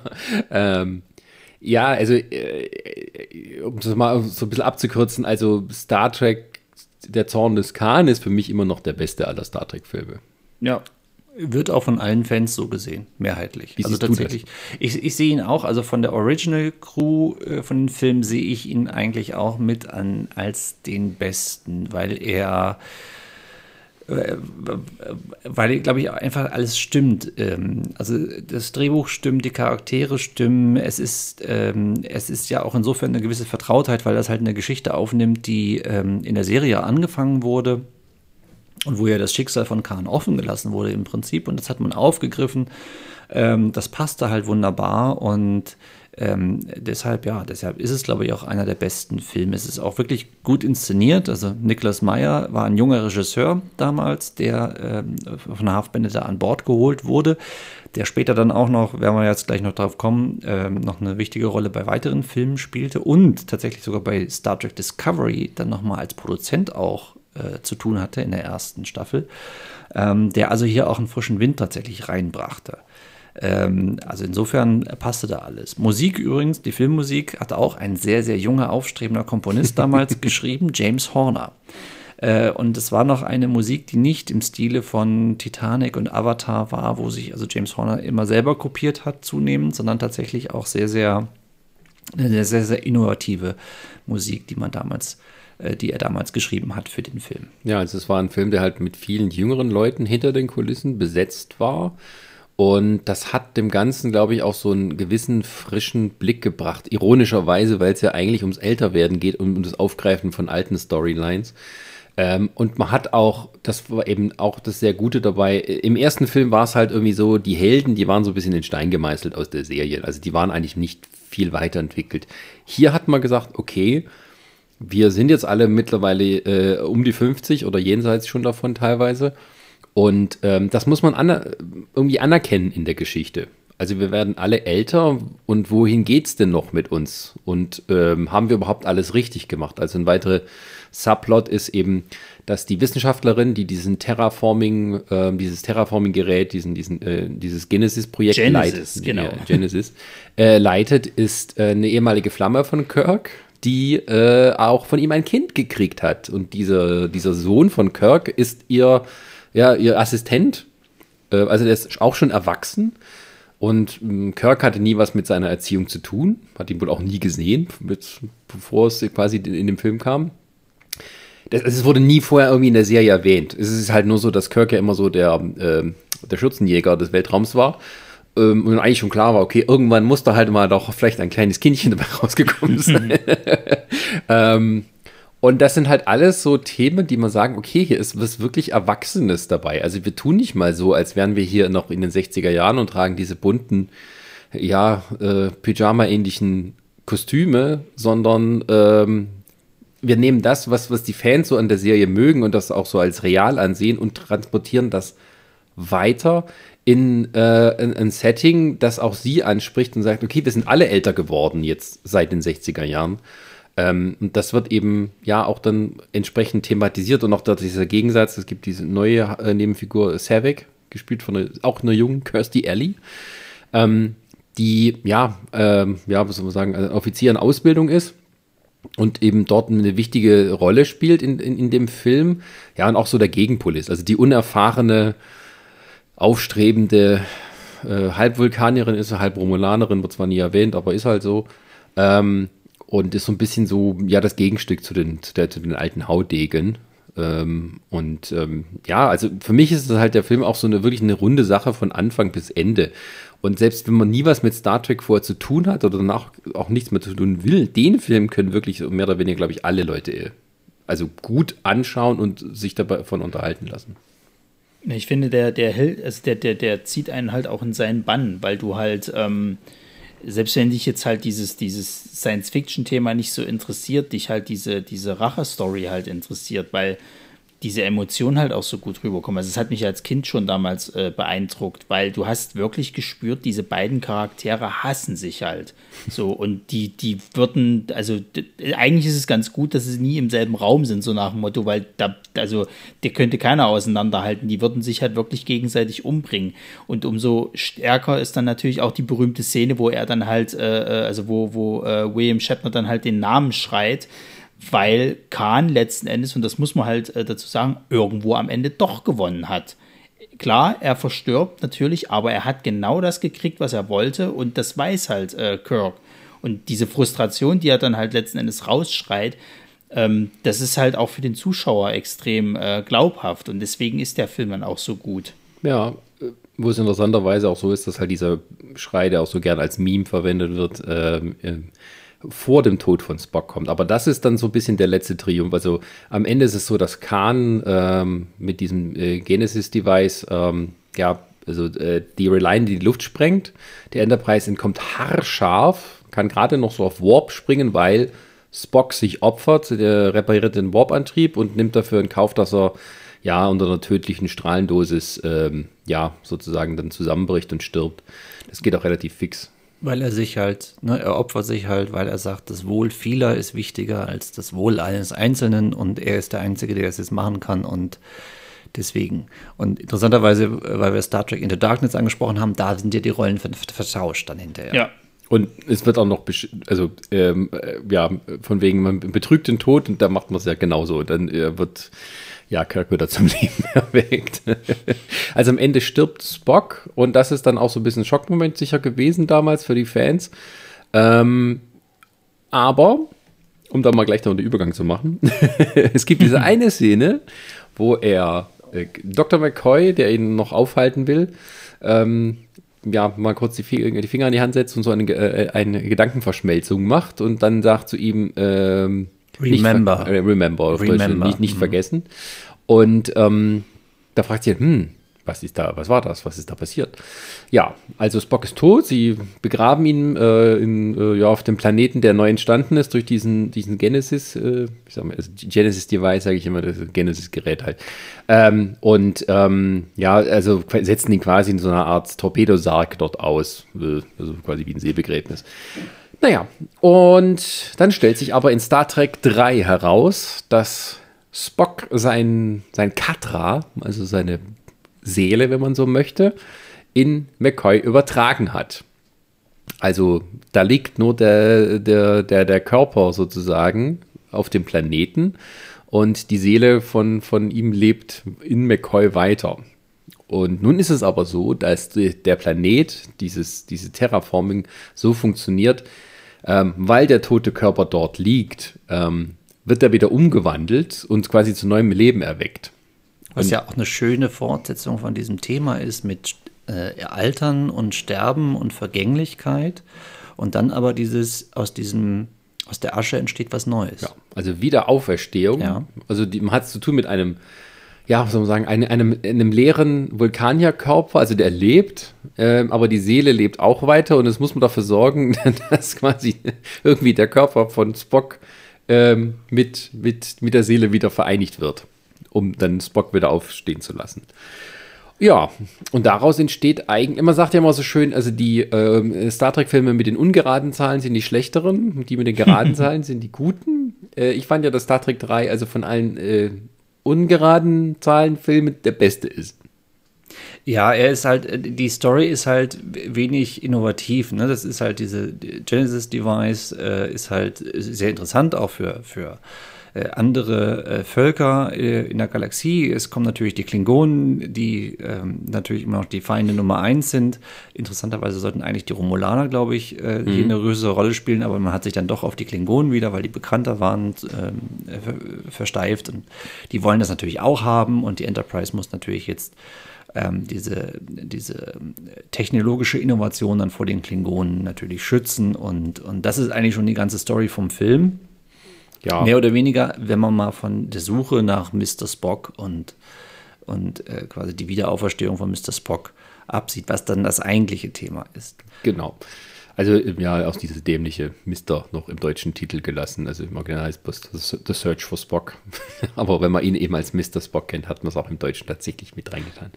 Ja. Äh, Interessanterweise, Mr. Spock war tatsächlich, also Leonard Nimoy war natürlich dann trotzdem bei diesem Film sehr, sehr stark involviert. Er hat nämlich die Regie übernommen. Ja, also der hatte dann Mitte der 80er so Ambitionen, über sein Schauspielerdasein hinauszugehen und dann würde auch mal gerne Regie führen. Das durfte er dann gleich mit diesem Film machen. Ähm, er, wollte, er wollte es tatsächlich sogar schon zu den Fernsehserienzeiten, aber man hat ihn nie gelassen. Ja. Und ähm, das Interessante ist auch, dass er um einiges mehr äh, kreativen Input bei den Filmen und auch den folgenden Filmen hatte. Ähm, als eigentlich so, glaube ich, gemeinhin bekannt ist. Also während Gene Roddenberry so außen vor gelassen wurde, war auch Leonard Nimoy derjenige, der so ein bisschen, sagen wir mal, ja, das Erbe von Star Trek dort weitergetragen hat, so als kreative Kraft, die ja auch schon von Anfang an dabei war. Also obwohl er so, ja, irgendwann in der Karriere Probleme mit er hatte, dass er immer nur mit der Rolle identifiziert wurde, war er dann am Ende doch sehr stark involviert, äh, wie es damit weitergeht. Und in dem Film geht es eigentlich darum, dass halt dieser Planet entsteht und dass man eben irgendwie erfährt, dass es dort einen Körper gibt, der sich entwickelt. Gleichzeitig stellen quasi ähm, Kirk und Kumpels fest, dass mit McCoy irgendwas nicht stimmt. Und der Vater von Spock erkennt dann, dass die Katra von Spock in McCoy vorhanden ist und man muss das jetzt irgendwie alles ja als zusammenführen. Das Problem ist, Genesis ist jetzt irgendwie geheimes Sperrgebiet, da kann niemand hin. Und äh, Kirk schon gar nicht, äh, der soll irgendwas anderes machen. Also was macht, machen er und seine Crew? Die klauen die Enterprise. Äh, eine sehr, sehr schöne Szene, Sequenz dort, äh, wo die quasi zu sechst mehr oder weniger ähm, die ganze Sternflotte übertölpeln und die Enterprise aus dem Dock entführen. Ähm, verfolgt von der Excelsior mit ihrem neuen Transworld-Antrieb, der sie nur, ja, Scotty macht ein paar kleine Teile raus und schon ist das alles erledigt. Ja, und auf, äh, äh, quasi bei dem Genesis-Planeten kommt es dann zur Konfrontation mit diesem Klingonenschiff, das dort ebenfalls äh, Nachforschungen anstellt. Ähm, und in dessen Verlauf wird tatsächlich die Enterprise zerstört. So war es aber auch. Und das war dramatisch damals. Nicht so wie in den heutigen Filmen, wo das jede, in jedem Film einmal passiert ja. und dann wieder neu dasteht, sondern das war damals dramatisch. Also das war tatsächlich wie, als ob ein Filmcharakter jetzt auch gestorben ist. Ja, also mit Spock, okay, er ist gestorben, damit kann man vielleicht leben, aber die Enterprise auch noch kaputt zu machen, Schweinerei. Ähm, und ähm, ja, das ist etwas, was dich interessieren wird, äh, Ronny. Eigentlich wollten die die Explosion der Enterprise irgendwie sehr geheim halten als Überraschung. Aber die Marketingabteilung von Paramount hat gesagt, ey, das muss in den Trailer rein. da waren die sehr unglücklich darüber, die Produzenten des Films. ja, sowas macht man nicht. Aber es gab ja dann auch eine neue Enterprise. Ja, also ähm, das Interessante ist ja, dass es quasi Star Trek 3, also 2, 3 und 4 ja eigentlich wie so eine Art Miniserie sind. Also von wegen, das Serienelement ist wichtig, äh, das hat man einfach dann beibehalten. Also das ist eine Trilogie, die halt wirklich einen Anfang, Mitte und Ende haben.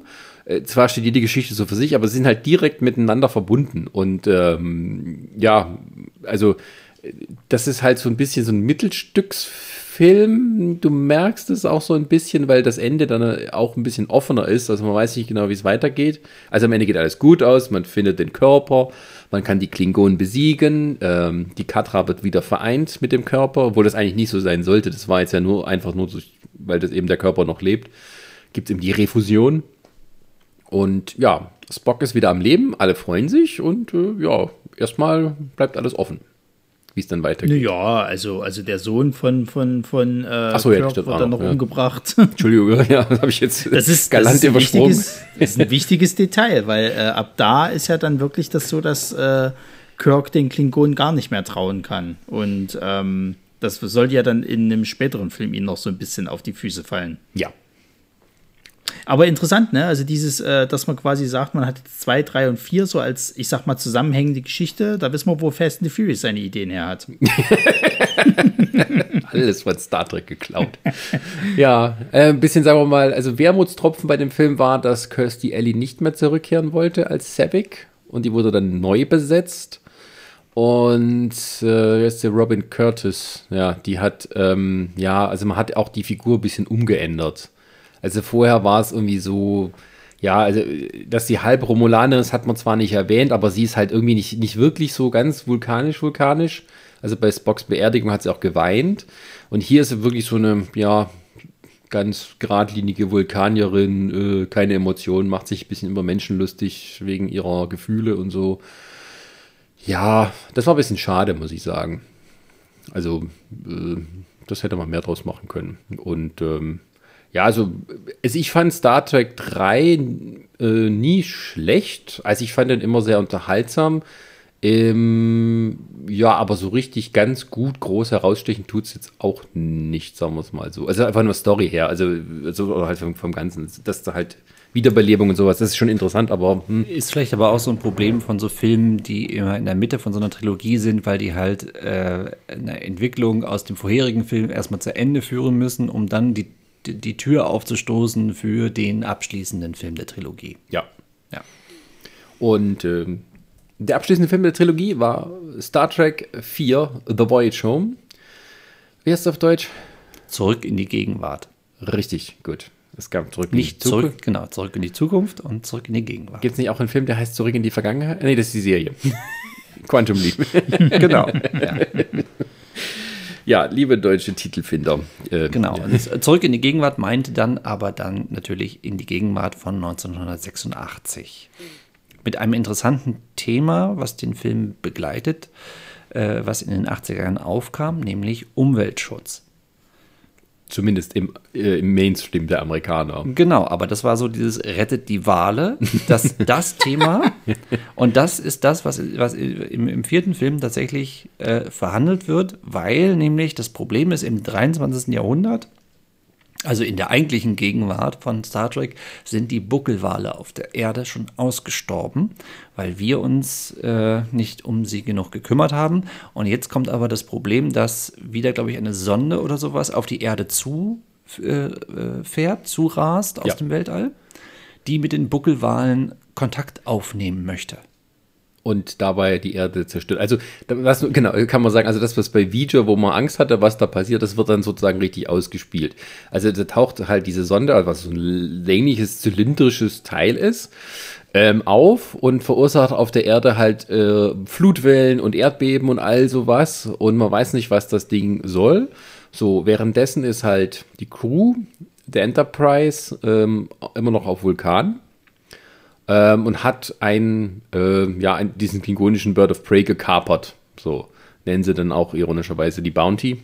Ähm, und ähm, die äh, eigentlich bereiten sie sich darauf vor, sich sozusagen zu stellen. Also sie wollen zurückkehren zur Erde und sozusagen, sozusagen, dass sie eben diese sehr, sehr vielen Verstöße da begangen haben, ähm, wollen sie sich dann halt verantworten. So. Aber auf halbem Wege erhören sie eben von davon, dass jetzt hier die, diese Sonde ähm, ja die Erde so mehr oder weniger schon kaputt gemacht hat. Und Spock, äh, der gerade wieder so lernt, so ein bisschen so langsam sich ins Leben zurückzufinden, identifiziert die Signale der Sonde glücklicherweise als die richtige, nämlich Buckelwahlgesang. Und dann sagt der Captain Kirk, wisst ihr Jungs, wir machen mal wieder eine Zeitreise. Genau, spontan entscheiden sie sich, Sonntagnachmittag. Wir müssen zurück ins Jahr 1986 und wie machen sie das? Mit einem Slingshot. Ja, also quasi ein, ein, Slingshot. Ein Slingshot.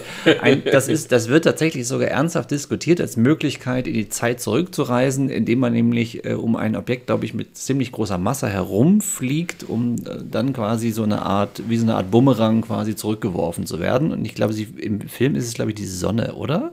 Genau, also sie, sie fliegen um die Sonne rum. Du musst um die Sonne rumfliegen, dann irgendwie auf Warp gehen dabei und die, die die, die Beschleunigung durch, den, durch die äh, Anziehungskraft oder halt durch, ja, keine Ahnung. Genau, es ist ein theoretisches Konzept, was jetzt hier quasi. Aber hatten die das nicht in der Originalserie einmal gemacht? Die haben das in der Originalserie, haben die das, äh, ich glaube, sogar zweimal gemacht schon in der Originalserie. Also es ist etwas, was sie da schon gemacht haben. Äh, aber wie gesagt, es hat tatsächlich auch einen realen, theoretischen Hintergrund. Es wird diskutiert, ob Zeitreisen ja möglich sind. Grundsätzlich, Stephen Hawking hat ja gesagt, im Prinzip könnte das schon funktionieren. Äh, und da wird tatsächlich diese Möglichkeit in Betracht gezogen. Aber wir haben halt nicht die Möglichkeiten, sowas auszuprobieren momentan. ja. Kein Bird of Prey da. Gut.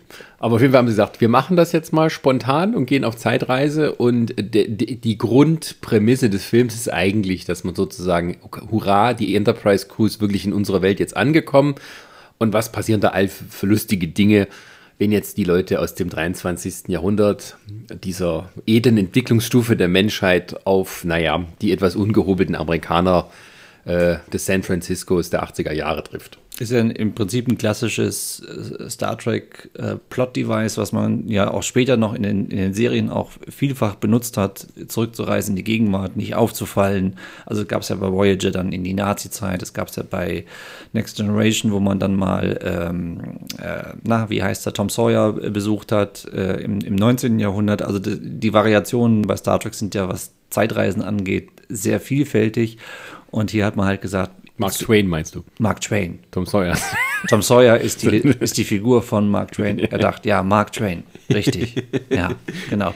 Und jetzt hat man halt gesagt, okay, müssen wir halt jetzt quasi in die Gegenwart der Zuschauer. Und äh, ja, im Prinzip, der Film, ich finde den Film sehr lustig.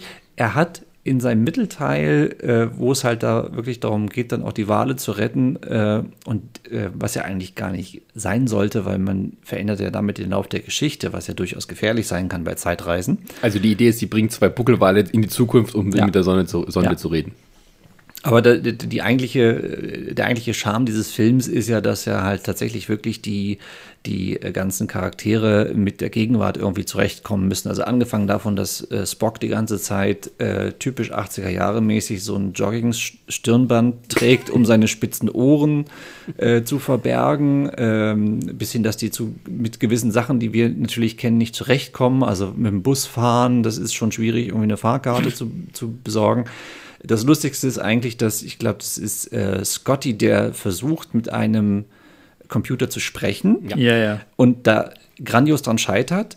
Ähm, was jetzt schon wieder interessant ist, weil wenn das die Kinder von heute gucken, verstehen die den Witz nicht, weil man heute mit den Computern ja schon sprechen kann. Äh, also insofern auch schon wieder ein lustiges Zeitdokument eigentlich. Ja, und er findet, äh, das ist, aber die machen ja im Prinzip die ganze Zeit Verstöße gegen so die, die Richtlinien der, der Zeitreise. Also Scotty ähm, braucht von denen, also von einer, von einer Firma brauchen sie halt diese Plexiglaswände, um die in das Raumschiff einzubauen, halt für die Tanks. So, und dann gehen die zu dem Ding, äh, zu, zu einer Firma und im Gegenzug für quasi diese Ware, haben ja kein Geld, ähm, verkaufte ihnen das Patent für transparentes Aluminium. Was übrigens vor ein paar Jahren Wirklichkeit wurde. Ja, natürlich. Es, ist, es wird viel Wirklichkeit, was bei Star Trek äh, vorkam. Ja, aber es ist natürlich auch wieder, also es gab kein transparentes Aluminium oder sowas. Also, naja, also, Jetzt schon. ja, oder äh, Kirk ver, ver, versetzt seine Brille, ähm, um, also wo es dann heißt, es geht in so ein, so ein, so ein, so ein ähm, na, wie heißt das, ein Pornshop, ähm, wo man seine Sachen Was? versetzt. Wie heißt das auf Ein Deutsch? Pfandhaus. Ein Pfandhaus. Fand er, Dankeschön. Ja. A- A&V. und tut dort ähm, ja seine Brille versetzen, die er später geschenkt bekommt als antike Brille aus dieser Zeit. Und man sagt, äh, das, ähm, das war doch ein Geschenk. Und dann sagt er eben, ja, das wird es auch wieder sein. Ja, alles nicht so ganz sauber, was so die Paradoxe angeht. Aber naja, ist halt mehr auf Comedy. Und ich finde, das funktioniert auch. Also ich fand den immer sehr lustig. Also wie gesagt, das war der erste Star Trek-Film, den ich gesehen hatte. Und also ich hatte mich da äh, sehr amüsiert, weil die auch jetzt wirklich nicht so ernsthaft waren bei dem Ganzen. Ähm, Ich finde halt, das, das Problem ist, dass er die ganze Zeit haarscharf an so einer Parodie vorbeischrammt. Also, äh, wo man, also bisher war ja Star Trek immer sehr ernsthaft, was solche Sachen äh, anging. Und da wurden Sachen auch ernsthaft verhandelt und durchaus auch gesellschaftliche Sachen ernsthaft verhandelt. Und jetzt war es das erste Mal, dass man sich selber auch so auf die Schippe genommen hat. Und ähm, ich ganz persönlich habe da immer so ein bisschen mein Problem mit, weil ich komme damit immer nicht so ganz klar. Ich finde das ganz lustig, aber ich kann es dann irgendwie auch nicht so richtig im Star Trek-Universum einordnen. Es ging mir jetzt zum Beispiel mit Lower Decks, ging mir das genauso, wo sie ja auch sich selber auch auf die Schippe nehmen.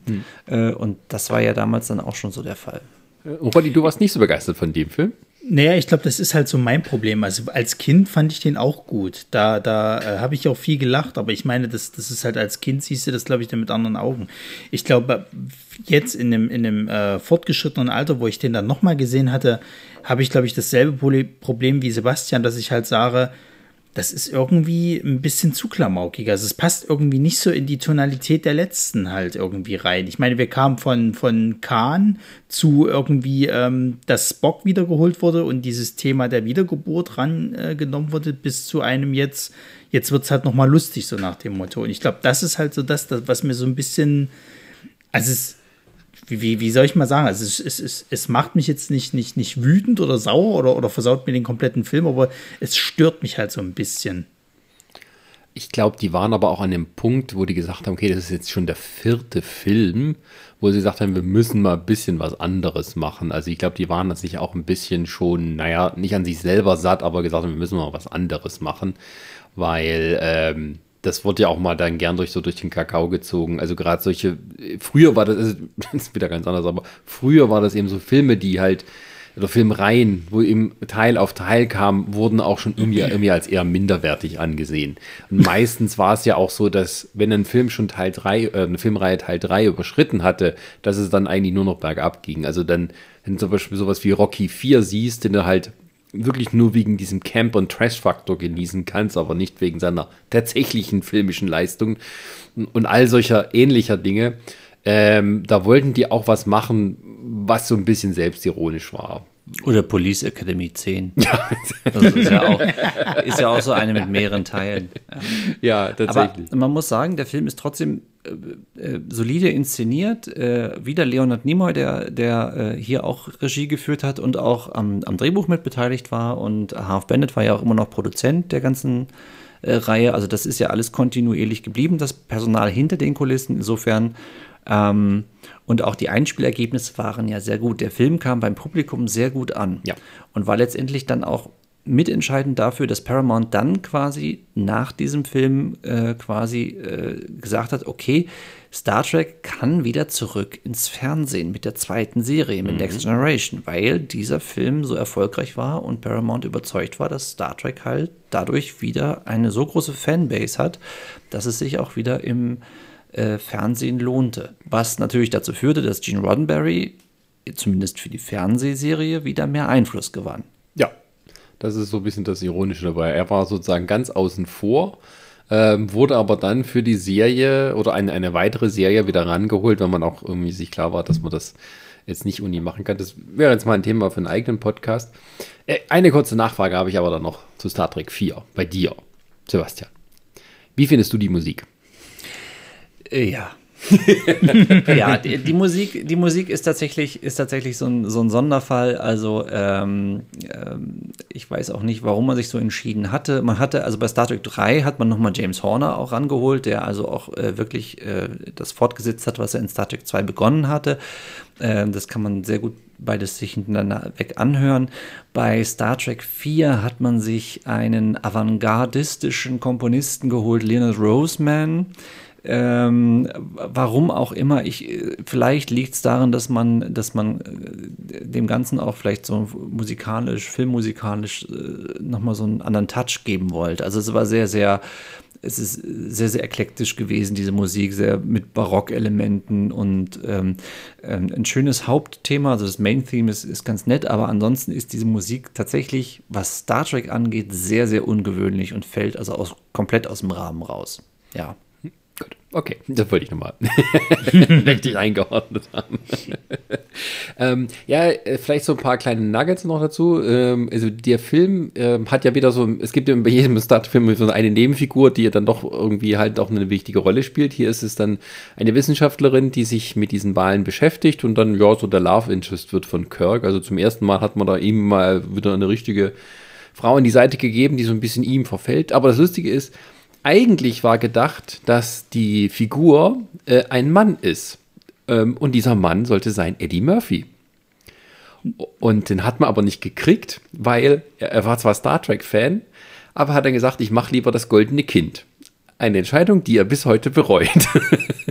Also ich muss trotzdem sagen, das goldene Kind hat einen guten Anfang. Der ist schon spannend gemacht am Anfang. Der wird dann scheiße, ja. ähm, und dann hat man die Rolle, also das sollte sozusagen ähm, äh, also so den, den lustigen äh, 80er Jahre Menschen äh, ja, darstellen, der sozusagen die Crew mit, mit, der, mit der Gegenwart konfrontiert dann auch. Und dann hat man es aber komplett umgeschrieben, daraus halt eine Love-Story für Kirk gemacht. Die kam doch mit dann in die, in die Zukunft. Ja, oder? das war einmal eine der wenigen Stellen, wo tatsächlich jemand, der halt von der Crew aus irgendwie aus seinem äh, Dings da rausgeholt wurde, gesagt hat, ich bleib bei euch, ich gehe mit. Und das bei einer Zeitreise. Ja. Ja, es ist. also bis Seven of Nine passiert das nicht mehr. muss man sagen. Also immer, wenn die, wenn die Enterprise jemand mitnimmt, entweder aus einer Zeitreise oder aus irgendwie einem unterentwickelten Planeten, dann heißt es immer, ach nö, ich bleib dann doch lieber hier. Ich kann nicht mit euch mitgehen. Aber die kam so doch blöd. danach nie wieder vor, oder? Also Nö, das so war ja für dann auch so, eigentlich für die Katz. Also ich glaube, es gibt einige Romane, wo sie dann vorkommt, wo sie das dann ein bisschen weiterspinnen, aber Die sind aber nicht kennen. Das nein, nein, nein, aber es nicht, aber naja. Gut. Äh, auf jeden Fall war Star Trek 4 ein Star Trek 4 war ein großer Erfolg und dann hat das Studio gesagt, ja, Star Trek 5, das ist hier, macht mal Leute. Genau, und jetzt, jetzt wird es interessant, weil jetzt kommen Filme der alten Crew, während im Fernsehen ähm, dann die neue Crew schon äh, zu sehen war. Ne? Also äh, Star Trek 5 kam ja 1989, glaube Ja. ich, äh, in die Kinos. Da lief ja dann The Next Generation schon zwei Jahre lang. Genau. Äh, damals noch recht kontrovers. Ja, Also, wenn man, zum Glück gab es damals nicht das Internet, wie es heute gibt, dann wird es genauso wie heute, immer wenn eine neue Star Trek-Serie kommt, sagen die alten Fans, ist scheiße. genau. Die wissen überhaupt nicht mehr, was Star Trek ausmacht. so ist Blödes hier. ähm, und es war dann so, dass Leonard Nimoy zweimal Regie geführt hatte und nun William Shatner sich anschickte zu sagen, ich möchte auch mal auf dem Regiestuhl Platz nehmen. Ja, er schickte sich nicht nur an, sondern es war vertraglich vereinbart. Also Nimoy und Shatner hatten mal irgendwie so eine, ihre Anwälte haben mal so einen Vertrag ausgearbeitet, dass wenn der eine was bekommt, äh, egal was, also Ja. ähm, äh, Credit oder Regie führen oder mehr Geld, der andere das dann auch bekommt. Also es war so eine Art, äh, äh, weiß nicht, wie man sowas nennt, aber Favorite Nation Clause heißt Ah, das ja, da. so, sowas. Favorite Nation, so, also, oh genau, jetzt hatte jetzt Leon Niemann schon zweimal Regie geführt, jetzt hat William Shatner gesagt, jetzt will ich. Und er hat nicht nur Regie geführt, hat auch so bei der Story kräftig mitgewerkelt. Ja, wieder mit Harv Bennett, äh, der eigentlich aber schon aufhören wollte, weil er jetzt eigentlich genug hatte und auch ein bisschen so äh, mit allen Leuten mittlerweile so ein bisschen über Kreuz lag, äh, weil er jetzt einfach schon jahrelang dabei war. Aber jetzt hat er sich nochmal breitschlagen lassen und hatte mit Shatner das Drehbuch entwickelt. Ja, Und das hatte durchaus ja, äh, andere Auswüchse als die vorhergegangenen Filme. Ja, und dann hat man sich die Frage gestellt, gibt es einen Gott? das? Was soll das? Ja, ist, gibt es einen Gott in der Mitte des Universums? Was ja eigentlich auch wieder eine interessante Frage ist, weil das, das greift ja dann wieder äh, das Thema auf, was im ersten Film war. Mit, mit der Suche nach dem Ursprung des Universums und mit dem Ursprung von Vija, also mit dem Schöpfer. Und das ist ja im Prinzip eigentlich die gleiche Frage. Ne? Also, wo kommt das nur Universum, nur umgekehrt, wo kommt das Universum eigentlich her? Ja. Und in dem Film geht es darum, dass der Halbbruder von Spock, den wir bis dahin noch nicht kannten, namens Cyborg, der ein, ja, ein Vollblutvulkanier ist. Also äh, von Spock tauchen immer wieder neue Geschwister auf, das ist so äh, kennen. ähm, also der, ist ein Vulkanier, der sich sozusagen von dieser Logik-Philosophie äh, entfernt hat und ja, so eine Art, wie soll man sagen, so einen kleinen Kult, äh, so eine kleine Sekte aufbaut äh, und auch Leute da ranholt, die er quasi mit seinem Gedankenverschmelzung irgendwie von seinen ihren innersten Schmerzen, ihrer seelischen Qual ähm, ja befreien kann. So. Und äh, das macht er aber, weil er vermutet, dass es ja eine göttliche Figur oder Gott selber äh, irgendwie in der Mitte der Galaxis geben muss. Und das will er eben machen, indem er äh, will ihn finden, diesen Gott, mit Hilfe der Enterprise. Und mit einem sehr ja, ausgeklügelten, teilweise sehr komplizierten Plan lockt er die Enterprise auf einen Grenzplaneten, wo Vulkan äh, Romulaner, Klingonen und die Föderation ja wie so eine Art, äh, keine Ahnung, Casablanca äh, irgendwie Städte errichtet haben, wo man sich trifft, wo man irgendwie immer verhandelt und so als diplomatischer, neutraler Punkt sich zusammentrifft ähm, lockt die Enterprise dorthin, um sie dann zu kapern und dann alle Leute so Gehirn zu waschen, damit man dann zu Gott fliegen kann. Und dann fliegen die zum Planeten, wo auch irgendwie so eine komische Figur ist. Und ähm, die stellt sich aber raus, die ist gar nicht Gott. Die muss irgendwas anderes sein. Genau, die, die will ja dann äh, die Enterprise benutzen, um von diesem Planeten wegzugehen, was dann äh, bei Kirk die Frage aufwirft, wozu braucht Gott ein Raumschiff? Wieso kann Gott nicht einfach so? Genau. Weil der Kirk, der ist diesem- schlau, der weiß, Ja. die richtigen Fragen zu stellen.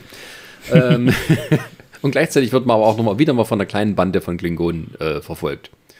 Die aber jetzt nicht irgendwie großartig politische Pläne verfolgen, sondern man hat so das Gefühl, das ist irgendwie ein verwöhntes Söhnchen eines großen Klingonengenerals, der halt mit seinem einen kleinen Raumschiff unterwegs ist, um Kirk zu töten, weil das ihm wahrscheinlich, keine Ahnung, Punkte bringt. Also es zeichnet sich schon ab, es ist eine relativ dünne Story, es sind relativ schlecht entwickelte Charaktere. Ähm, dann war es so, William Shatner hatte schon Regieerfahrung ein bisschen ähm, gesammelt bei TJ Hooker. Äh, durfte, anderen Megaserie. Genau, da durfte er schon ein bisschen Fernsehregie führen. Das war jetzt sein erster Kinofilm, aber er hatte auch angekündigt, dass er dann sehr viel, also zum Beispiel auch äh, gerade Handkameras benutzt und sowas, was also wohl eine ganz furchtbare Ästhetik auch dann ergab. Also es kam viel zusammen, äh, was diesen Film eher, sagen wir mal, zum Negativen hin ähm, führen ließ. Ja, also der Film geht heute noch im Fandom als sehr umstritten oder beziehungsweise so, äh, ja, es wird immer wieder parodiert. Unbedingt, das ist die Maßeinheit, wie man schlechte Filme misst, also Star Trek 5. er ähm, ist ja dann auch, er ist ja dann auch mehrfach nominiert worden für die Goldene Himbeere. Also ja. die, die Razzie Awards ist dreimal ausgezeichnet worden. schlechtester Film, schlechtester Darsteller für William Shatner und schlechteste Regie auch noch für William Shatner. Und ja, ja, der William Shatner macht keine halben Sachen, das muss man ihm schon lassen. Und eigentlich ist es ja, eigentlich ist es ja auch wie ein Thema, wo man sagen müsste, das passt zu Star Trek und das passt zu der gesamten Idee auch, die Gene Roddenberry hatte und auch so diese sehr humanistische Idee. Und Gene Roddenberry war ja auch einer, der jetzt mit Religion nicht viel am Hut hatte. Und im Prinzip entzaubert dieser Film ja auch Religion, indem, indem ja auch gezeigt wird, wie du ja gesagt hast, ähm, dass der Halbbruder von Spock ja so eine Art Kult aufgebaut hat und, und das ist ja sowas quasi religiöses und dann aber letztendlich diese Gottfigur ja gar keine Gottfigur ist, sondern eben auch nur einfach ein Alien. Also es ist ja eigentlich eine ähm, auch eine Geschichte, die wieder solche Sachen verhandelt und es gibt ja so eine ähnliche Story, also was heißt so eine ähnliche Story, aber auch so eine Story, die sich mit, mit Gottheiten befasst, später mal bei Next Generation. Da geht es ja darum, dass Picard für eine Gottheit gehalten wird, wo mhm. er dann auch äh, äh, so einem Volk, was noch nicht so weit entwickelt ist, dann klar macht, ich bin kein Gott, ich bin nur einfach weiterentwickelt. Und eigentlich ist das hier genauso nur umgekehrt. Nur was man daraus macht, gemacht hat, ist, ist einfach ganz, äh, ja, es ist, es ist, ähm, ja, also es ist halt schlecht. Es ist also wirklich schlecht, muss furchtbarer, man sagen. Ja. Furchtbarer, langweiliger Film. Also das fand ich auch schon als Kind. Also da, da hatte ich mich auch ein bisschen durchgekämpft damals, weil der ist halt einfach langweilig. Es passiert halt irgendwie ganz lange nichts. Und, und du bist dann so enttäuscht, wenn die dann letztendlich bei diesem Planeten ankommen, weil als, als Kind ist es halt so, wenn dir so, so das ähm, quasi präsentiert wird, ja, wir suchen jetzt Gott diesen Gott. Und dann am Ende stellt sich heraus, okay, das ist aber auch nur irgendein Alien, was letzten Endes auch kein wirklicher Gott ist. Und, und du, also das wird dann irgendwie nicht delivered, was dann halt irgendwie äh, gesagt wird. Und das ist ein bisschen schade. Also gerade, gerade wenn du halt auch, ich finde halt auch diesen, diesen Halbbruder, als Bösewicht funktioniert der irgendwie nicht so richtig. Also du hast halt auch da, klar, du kannst dann diese Klingonen, aber letzten Endes waren die halt da. So und, und ich habe immer als Kind gedacht gehabt, na, das ist jetzt dann der große Gegenspieler. Am Ende äh, äh, streiten sie sich dann aus irgendwelchen Gründen und der Film liefert halt einfach nicht. Das ist, glaube ich, mein größtes Problem. Ja, der wirkt ein bisschen wie eine sehr überlange Episode. Das ist so das große Problem. Also, wo man nicht die, die schlechten Stellen rausgestrichen hat. Ja, ja. Also, dieser Cyborg hat eben auch das Problem, ähm, der hat irgendwie, ja, eigentlich so ein, so, so ein edles Ansinnen er ist ja nicht, nicht wirklich böse und im Endeffekt konfrontiert er nochmal die Hauptfiguren mit ihren innersten Ängsten und oder Schuldgefühlen und sowas, was auch wieder eigentlich zu nichts führt. Und das ist so, äh, ja, also der Film ist so ein großes Mischmasch. Ähm, ich kann mich noch erinnern, im Star Trek-Universum, dem deutschen Nachschlagewerk, äh, das ist zumindest bis in die 90er, von Ralf Sander, kam der Film sogar ein bisschen besser weg, als so, so allgemein gemacht wurde. Und er bringt auch ganz gute Argumente, also gerade zum Beispiel die Nebenfiguren, wie Scotty, Uhura und so weiter, die haben eigentlich jede Mal so eine schöne Szenen für sich. Das ist bei den anderen Filmen nicht immer der Fall gewesen. Ähm, und das aber irgendwie ist, passt das alles nicht so ganz zusammen, weil irgendwie die Figuren waren ja auch immer älter. Man hat sich vorher auch mit dem Älterwerden beschäftigt und der Folge, also in diesem Film ist es so, ja, die sind alle irgendwie um die 60 und jeder von denen hat aber noch die gleiche Position, die sie 30 Jahre vorher hatten. Also, äh, ja, Zulu ist immer noch der, der Steuermann, der Dings ist noch Navigator, die sitzt, äh, Uhura sitzt immer noch am, am Kommunikationspult. Also keiner von denen hat sich irgendwie großartig weiterentwickelt und sie gehen einfach auf die nächste Mission. Einfach so ein, ja, so ein Backen alte Leute, die gehen, dürfen nochmal losziehen und irgendwie, ähm, also alles, was man sich vorher auch aufgebaut hat, mit wie mit die Figuren weiterentwickeln, irgendwie anerkennen, dass man halt jetzt nicht mehr genau wie eine Serie ist ähm, das fällt dann alles so weg. Also bekanntestes Beispiel ist zum Beispiel halt mit, mit, mit Zulu oder mit, mit ähm, George Takei, der immer davor geworben hat, er möchte doch auch mal Captain sein. Und irgendwie äh, sollte das auch schon in dem Fall schon vorher sein. Und dann haben sie es aber immer wieder verworfen und ihn sozusagen in der Karriere behindert. Ähm, und erst im Star Trek 6 ist er dann auch mal Captain. Und hinzu, ist, hinzu kommt halt noch, dass, dass ähm, äh, der Film auch darunter leidet, dass die Spezialeffekte natürlich nicht so toll sind. Also ja. in den vorherigen Filmen war es Industrial Light and Magic, die halt, ähm, also die auch bei Star Wars und bei ganz vielen Sachen von George Lucas halt die Spezialeffekte gemacht haben, die waren nicht verfügbar, weil sie zu der Zeit Indiana Jones gemacht haben. äh, also hat man halt eine andere Spezialeffekte-Firma genommen, die aber nicht das geliefert hat, was man eigentlich wollte. Und William Shatner hatte einfach auch größere Ambitionen. Also es gibt ja auch diese, dieses schöne Bonmot, der, der Planet, auf dem sie sich treffen, da heißt ja Shockery.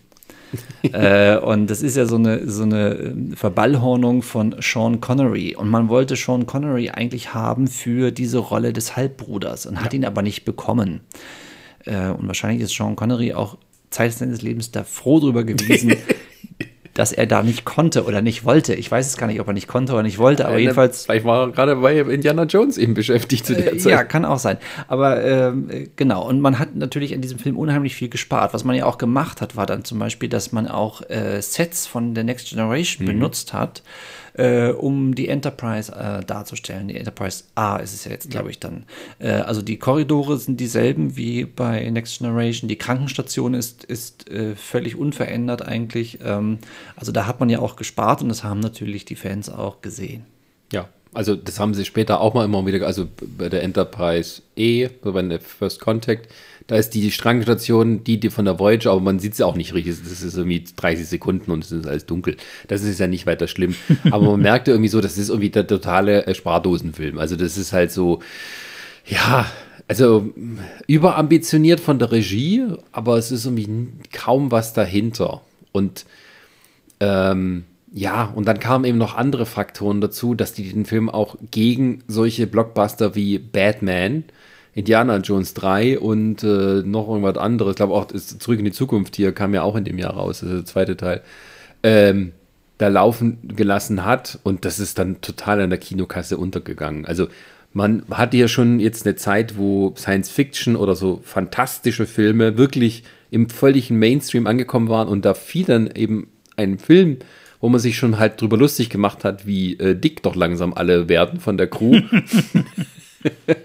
ähm, es wird auch noch gnadenlos auch immer parodiert dann. So, ähm, ja, die, die hatten halt wirklich das, das Nachsehen. Und zur gleichen Zeit war auch so, dass, also in, die einen Fans waren sauer, weil jetzt Next Generation kam und die Next Generation Fans konnten auch mit der alten Crew nicht mehr so viel anfangen. Also die waren, es war die dümmste Zeit, einen Film rauszubringen. Ja, und er gilt halt wirklich tatsächlich bis heute als einer der schlechtesten Filme. Ja. Also, so, also für sich genommen, so schlecht ist er nicht, ähm, aber ja, also nichts davon bleibt irgendwie großartig im Gedächtnis, sage ich jetzt mal so. Also selbst solche Sachen wie das Make-up von Spock, wie er dann so als Vulkanier, sieht irgendwie anders aus als sonst. Und irgendwie das alles stört irgendwie so die ganze Zeit. Irgendwas, alles stört irgendwie bei dem Film. ja, und da war es nämlich auch gar nicht sicher, ob es einen sechsten Teil geben sollte. Genau, das war erst nicht sicher, aber man wollte dann, glaube ich, doch nicht die Crew mit so einem Film verabschieden, äh, tatsächlich. Und ähm, zwei Jahre später, glaube ich, mhm. 1991, kam dann Star Trek 6, das unentdeckte Land. Jetzt nun der Originaltitel. The Undiscovered Country. Ja, so ja. sollte ja Star Trek 2 heißen. Und ähm, ja, äh, Nicholas Meyer wollte, dass das war so eine äh, Shakespeare-Anspielung äh, von Hamlet. Äh, und das haben sie dann umgeändert in Der Zorn des Khan. Und das war doch scheiße. Genau. Aber man hatte den Titel jetzt halt benutzt dann wieder für den sechsten Film, hm. der insofern sehr interessant ist, weil der jetzt 1991, da war Next Generation tatsächlich etabliert. Ähm, und es hat sich ja aber auch auf der Erde ganz viel geändert. Das, der, ne, der Kalte Krieg war zu Ende, äh, Deutschland war wieder vereinigt, äh, es gab die Sowjetunion nicht mehr und das war ja immer das, wo man immer gesagt hatte, okay, die Klingonen, das sind die Russen oder die Sowjets und, ähm, äh, und die äh, Sternenflotte und die Vereinte Föderation der Planeten sind natürlich die Amerikaner, auch wenn so ein Schwarz-Weiß-Schema nicht so ganz passt, aber das war immer so ein bisschen holzschnittartig, das, was man gesagt hatte. Und jetzt war auf der Erde das passiert, dass es halt diese Blöcke halt nicht mehr gab. Und genau das ist ein Thema, was dieser Film für meine Begriffe wunderbar umsetzt. Er beginnt damit, dass ähm, der Klingonenmond Praxis. Praxis äh, explodiert. Dort war aber dummerweise die Energieversorgung äh, äh, des klingonischen Heimatplaneten beheimatet. Das heißt also, die Klingonen sind jetzt quasi ähm, von der Energieversorgung abgeschnitten. Das ist so ein bisschen, hat man so ein bisschen Parallelen gezogen zum Tschernobyl-Unfall, der 1986 war. Also das ist so ein bisschen so, als ob man jetzt sagt, okay, das, das Atomkraftwerk der Klingonen ist explodiert. Das ist so die, der Ausgangspunkt der ganzen Geschichte. Das führt dazu, dass die Klingonen in ihrer Position auf einmal unheimlich geschwächt werden. So, jetzt müssen sie Friedensverhandlungen aufnehmen oder wollen Friedensverhandlungen aufnehmen. Also Spock führt heimlich, das passiert sozusagen im Vorfeld des Films, Friedensverhandlungen mit dem klingonischen Kanzler Gorkon. Ähm, und ähm, es geht eigentlich darum, dass man äh, den Kanzler der Klingonen so als Ehrengast der Föderation eskortieren soll zu offiziellen Friedensgesprächen, um ja äh, zu so einer Art ja, äh, großen Vertrag zu kommen, um äh, ja dann ähm, ja eine neue Allianz zu schmieden oder dann eben endgültig diese Konflikte aus den vergangenen Jahrzehnten oder Jahrhunderten endgültig beiseite zu legen. Ähm, und es ist so, dass die Crew der Enterprise kurz vor der Pensionierung steht. Also, Endlich. Ja. also das wird dann auch thematisiert, so ein bisschen, aber noch drei Tage bis zur Pensionierung und dann passiert halt nochmal was. Und das ist quasi so die letzte große Mission, die man denen jetzt noch äh, ja. zum Abschied quasi gewährt. Genau. Und ähm, äh, ist schon gar nicht mehr da, hat jetzt endlich sein eigenes Schiff, die Excelsior, bekommen. Netterweise, also mit dem äh, steigen wir sozusagen auch in den Film ein. Ähm, das fände ich auch sehr schön gemacht, dass da halt so mal effektiv die Nebenfiguren genutzt wurden. Und ähm, ja, äh, Kirk ist nicht begeistert davon, dass er das machen muss. Da kommt nämlich eben das, dass er eben noch den Klingonen, allen Klingonen sagen, die Schuld an, seinem, an dem Tod seines Sohnes gibt. Und ähm, aber auch die Klingonen, nicht alle Klingonen sind davon begeistert. Also es, das ist sehr schön ausgearbeitet, dass es viele Grauzonen gibt und man nicht sagt, yeah, Föderation, wir machen mit allen Frieden, sondern viele davon sind eben nicht äh, begeistert, dass man das macht. Andere sagen, okay, jetzt sind wir in einer Position der Stärke, jetzt können wir den unseren Willen aufzwingen. Und letztendlich führt das dazu, dass auf dieser diplomatischen Mission ähm, auf den Kanzler ein Attentat verübt wird. Er wird getötet. Ähm, alles ist sozusagen jetzt wieder vom Tisch, fast. Ähm, ähm, und ähm, es wird sozusagen Kirk in die Schuhe geschoben. Und er wird auf einen ja, sehr schnellen äh, Schnellprozess verurteilt, äh, in das klingonische Sibirien zu gehen. Ähm, und äh, währenddessen äh, sucht Spock den wahren Attentäter und kommt sozusagen einer Verschwörung auf die Spur, dass halt, ja, äh, witzigerweise Klingonen und Föderationsoffiziere zusammengearbeitet haben, um das Ganze zu sabotieren. Ähm, also so eine klassische Thriller-Geschichte im ja, Prinzip. Also ein Polit-Thriller. So vom, vom Plot her. Ja, ja. und ähm, also die Crew musste sich dann aufmachen, sozusagen diese ähm, Friedensverhandlungen doch noch irgendwie zu retten und die Attentäter und Verschwörer zu enttarnen. Das gelingt ihnen auch am Ende. Und ja, also der Zukunft, die dann in Next, Gener Next Generation präsentiert wird, wo Klingonen und Föderation Frieden und haben und auch Alli Alliierte sind, wird hier sozusagen erklärt, woran das, was der Ausgangspunkt war. Genau, das muss man ja dazu sagen. Das war ja in Next Generation im Fernsehen war das ja etabliert, dass Föderation und Klingonen halt Frieden geschlossen haben. Da gab es auch dann Worf auf der Brücke der Enterprise äh, als, als Klingone, der in, in, der Föderation auch seinen Dienst tut in der Sternenflotte. Und, und hier wird quasi ähm, erklärt, wie es dazu gekommen ist. Äh, das Schöne ist ja, ähm, dass ja Michael Dorn, der Darsteller von Worf, hat ja in diesem Film eine kleine Rolle, einen, einen kleinen Auftritt als seinen eigenen Großvater. Genau, also der ist dann der Pflichtverteidiger von Kirk und McCoy, die als die Hauptverantwortlichen für das Attentat äh, da präsentiert werden. Äh, kann nicht viel machen, Außer, dass es eben halt keine Todesstrafe gibt, sondern halt nur lebenslange Haft. Irgendwie auf einer fiesen, fiesen Strafkolonie im, ja, aber ansonsten eigentlich ein sehr runder Film. Auch ein Film, der die Klingonen ähm, ein bisschen wegbringt von diesem, von diesem doch etwas klischeehaften Bild, was äh, über die Original Series quasi immer von ihnen gepflegt wurde. Äh, dass sie einfach nur so äh, Krieger sind, die aber ansonsten nicht sehr intelligent erscheinen. Das wird hier ganz anders aufgezogen. Es gibt diesen General Chang, der ja ein ausgesprochener Shakespeare-Fan ist. Also das ist auch interessant, weil hier das äh, quasi auch so reinkommt, was bei Picard ja auch immer so durchkam, also Shakespeare und Star Trek und und hier ist es Shakespeare bei den Klingonen und, und, und Chang äh, zitiert also ganz viel Shakespeare, also auch in den Unterhaltungen ähm, klingonischen im Original Film, natürlich. Im klingonischen Original, also, äh, für ihn ist Shakespeare im klingonischen noch besser natürlich. Ja, ja. Also das ist, ist, ist, ist eigentlich grandios gemacht äh, äh, und wunderschön eigentlich auch so dargestellt.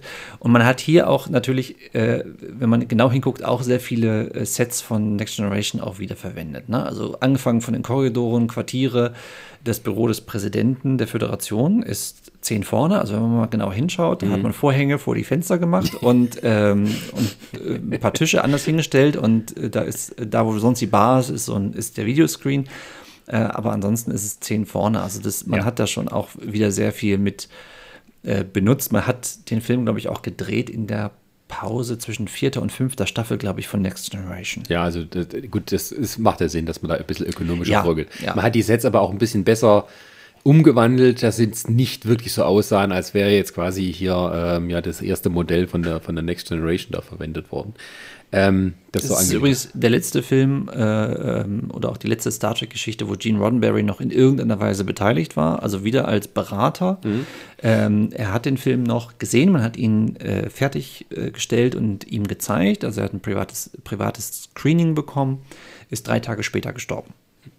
Weiß aber nicht, was er davon gehalten hat. Ähm, ich ich glaube, die Anekdote ist, dass er wohl, ähm, dass er wohl den Film geguckt hat, allen wohl äh, Daumen hoch gegeben hat und dann anschließend seinen Anwalt angerufen hat und ich glaube, er wollte irgendwie noch massive Änderungen haben und es ist dann aber zu nichts mehr dazu gekommen, weil er halt drei Tage später halt tatsächlich gestorben ist. Ja, also er war zu dem Zeitpunkt auch schon schwer krebskrank und war auch schon nicht mehr bei der Serie dann involviert. Ähm, ja, ein bisschen ironisch, dass der Mann, der sozusagen das erfunden hat, den alle so viel damit assoziieren, bei den meisten Sachen gar nicht so viel zu tun hatte. Also der ist ja selbst in der dritten Staffel von der Originalserie schon nicht mehr richtig dabei gewesen. Und also kaum über die zweite Staffel von Next Generation hinaus war er eigentlich dann auch in die Arbeit involviert und ihm die Filme dann auch nicht mehr, so wie wir schon vorher gesagt haben. Ja, aber das war ja, also das war dann äh, so alles mit, mit dabei, aber was drumherum passiert ist. Ähm, ich fand den Film immer gut, weil er wirklich dann auch einen Abschluss gebracht hat, wo es dann heißt, okay, das ist die letzte Mission, jetzt ist hier sozusagen der Deckel drauf. Wir machen hier auch einen schönen Übergang zur Next Generation. Das hat man dann in einem weiteren Film dann doch mal ein bisschen ausdehnen müssen, aber das ist ja egal. Ähm, hm. aber, aber, für die Crew als solche, ja. für die gesamte TOS-Crew, ist es eigentlich der Abschluss. Ja, und äh, auch eine sehr schöne Abschlussszene, wo dann halt irgendwie Chekhov dann fragt, welcher Kurs. Also die werden halt wir müssen hin zum Abmustern. Spock sagt noch, wäre ich ein Mensch, würde ich sagen, fahrt zur Hölle. Und äh, der letzte Eintrag oder der letzte Befehl von Kirk ist dann sozusagen, wohin soll man? Und er sagt dann beim zweiten Stern rechts bis zum Morgengrauen. Nochmal so Peter Pan zitiert. Das ist alles sehr schön gewesen.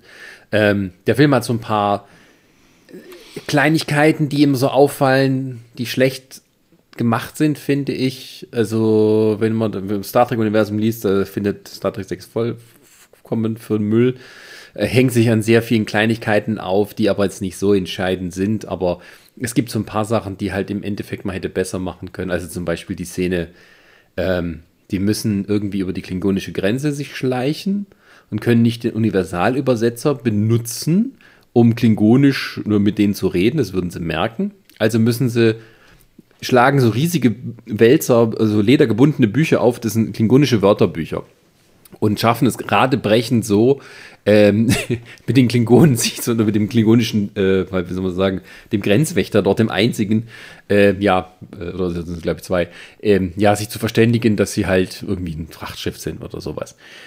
Ja, und das ist so ein bisschen, da hätte man das wäre die Stunde gewesen, Uhura nochmal eine schöne Abschiedsszene zu geben. Dass Uhura zeigt, sie kann fließend klingonisch, weil sie ist ja ein Kommunikationsoffizier. Stattdessen ist es halt so ein bisschen peinlich. Also man guckt halt die Sachen durch und ja, sind manchmal auch so komische Sachen. Ähm, also es gibt diese Szene, wo es klar wird, die Klingonen kommen zum Abendessen. So, es gibt ein offizielles Dinner. Und Chekhov sagt dann, um, bevor es sozusagen dann geht, bevor alle von der Brücke weggehen, rat mal, wer zum Essen kommt. So, und die Anspielung auf diesen Film aus den 60er Jahren, wo es um Rassismus und sowas ging, also ein wichtiger Film gewesen. Das sollte eigentlich Uhura sagen. Und die hat sich geweigert. Die hat gesagt, ich könnt machen, was ihr wollt, ich sag das nicht. Äh, Weil es dann schon wirklich so, also fast schon ein bisschen rassistisch war, dann ihr das in den Mund legen zu wollen. Ähm, und es ist tatsächlich aber auch so. Also das ist dann wieder so die, die, ähm, äh, die positive Seite dabei. Es ist nicht so alles Happy Baby Föderation. Also man erkennt schon, dass sich bei den Föderationsleuten, den Sternflottenleuten viele Vorurteile die eben halt auch durch die Begegnung mit den Klingonen gewachsen sind. Und ich finde es auch realistisch, dass man sagt, okay, die können nicht einfach über das alles hinwegsehen, sondern die haben halt Vorurteile und ist, man muss das überwinden. Im, Im Prinzip wird hier etwas begonnen, was dann auch später in der Next Generation, in den Filmen auch, also äh, vor allen Dingen Star Trek, der Aufstand ist ja dann auch etwas, wo die Föderation in einem sehr schlechten Licht dasteht. Ähm, diskutiert wird. Auch bei Deep Space Nine ist es dann so. Also äh, das hat natürlich damit zu tun, dass Gene Roddenberry hier keinen Einfluss mehr hatte, keinen, keinen großen. Und, und die Leute, die jetzt danach kamen, halt äh, diese ähm, utopische Idee oder sowas, dass, dass, dass das halt eine bessere Zukunft ist, jetzt nicht völlig, ähm, nicht völlig ad acta gelegt haben aber doch natürlich ein bisschen kritischer drauf geguckt haben und, und auch die Föderation natürlich auch ihre, ihre Macken hat, die äh, irgendwo ja, einfach da sind und wo man aber dran arbeiten muss im Prinzip. Aber im Prinzip ist dieser Film äh, der erste, der das so ein bisschen aufgreift, dass die Föderation halt jetzt nicht wirklich das Paradies ist. Unbedingt. Ja, und es wird eben auch ähm, als Story eben gebracht, wir müssen eben so Gegensätze überwinden, um zu einem Ergebnis zu kommen. Also es geht nicht darum, dass einer recht hat und der andere sagt dann, ach ja, du warst die ganze Zeit, lagst du richtig und so, sondern ähm, auch die alten Haudegen müssen nochmal über sich selber nachdenken, ob das jetzt alles so richtig war, äh, wie, das, wie, wie das eben gelaufen ist. Ähm, ja, ist ein bisschen schade fand ich auch, aber gut, das kann man dann auch verstehen. Ähm, es gibt ja diese Nebenfigur Valeris, auch so eine Vulkanierin, äh, gespielt von, ähm, de, na, wie heißt sie? Kim, Kim Cattrall, oder? Kim Cattrall allen Sex and the City-Fans bekannt als Samantha, ähm, die hier so als Box-Nachfolgerin präsentiert wird und sich dann als Mitverschwörerin entpuppt. entpuppt. Das sollte eigentlich Savik sein. Und man hatte da versucht, Kirsty Alley zu gewinnen. Die wollte aber nicht. Robin Curtis irgendwie auch nicht. Und die wollten jetzt nicht nochmal eine dritte Schauspielerin besetzen.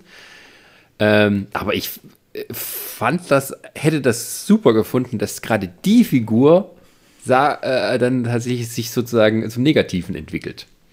Ähm, das fand ich eigentlich, hätte ich äh, toll gefunden. Vor allem, weil man es bei ihr heute nachvollziehen können. Von, sie hatte den Tod mit angeguckt, wie eben der Dings, der, der David also, umgebracht wurde vor ihren Augen. Und ähm, ja, schade. Ansonsten ist es halt eine Nebenfigur, wo du weißt, hm, ist sie verdächtig? ja, was wird da wohl am Ende rauskommen?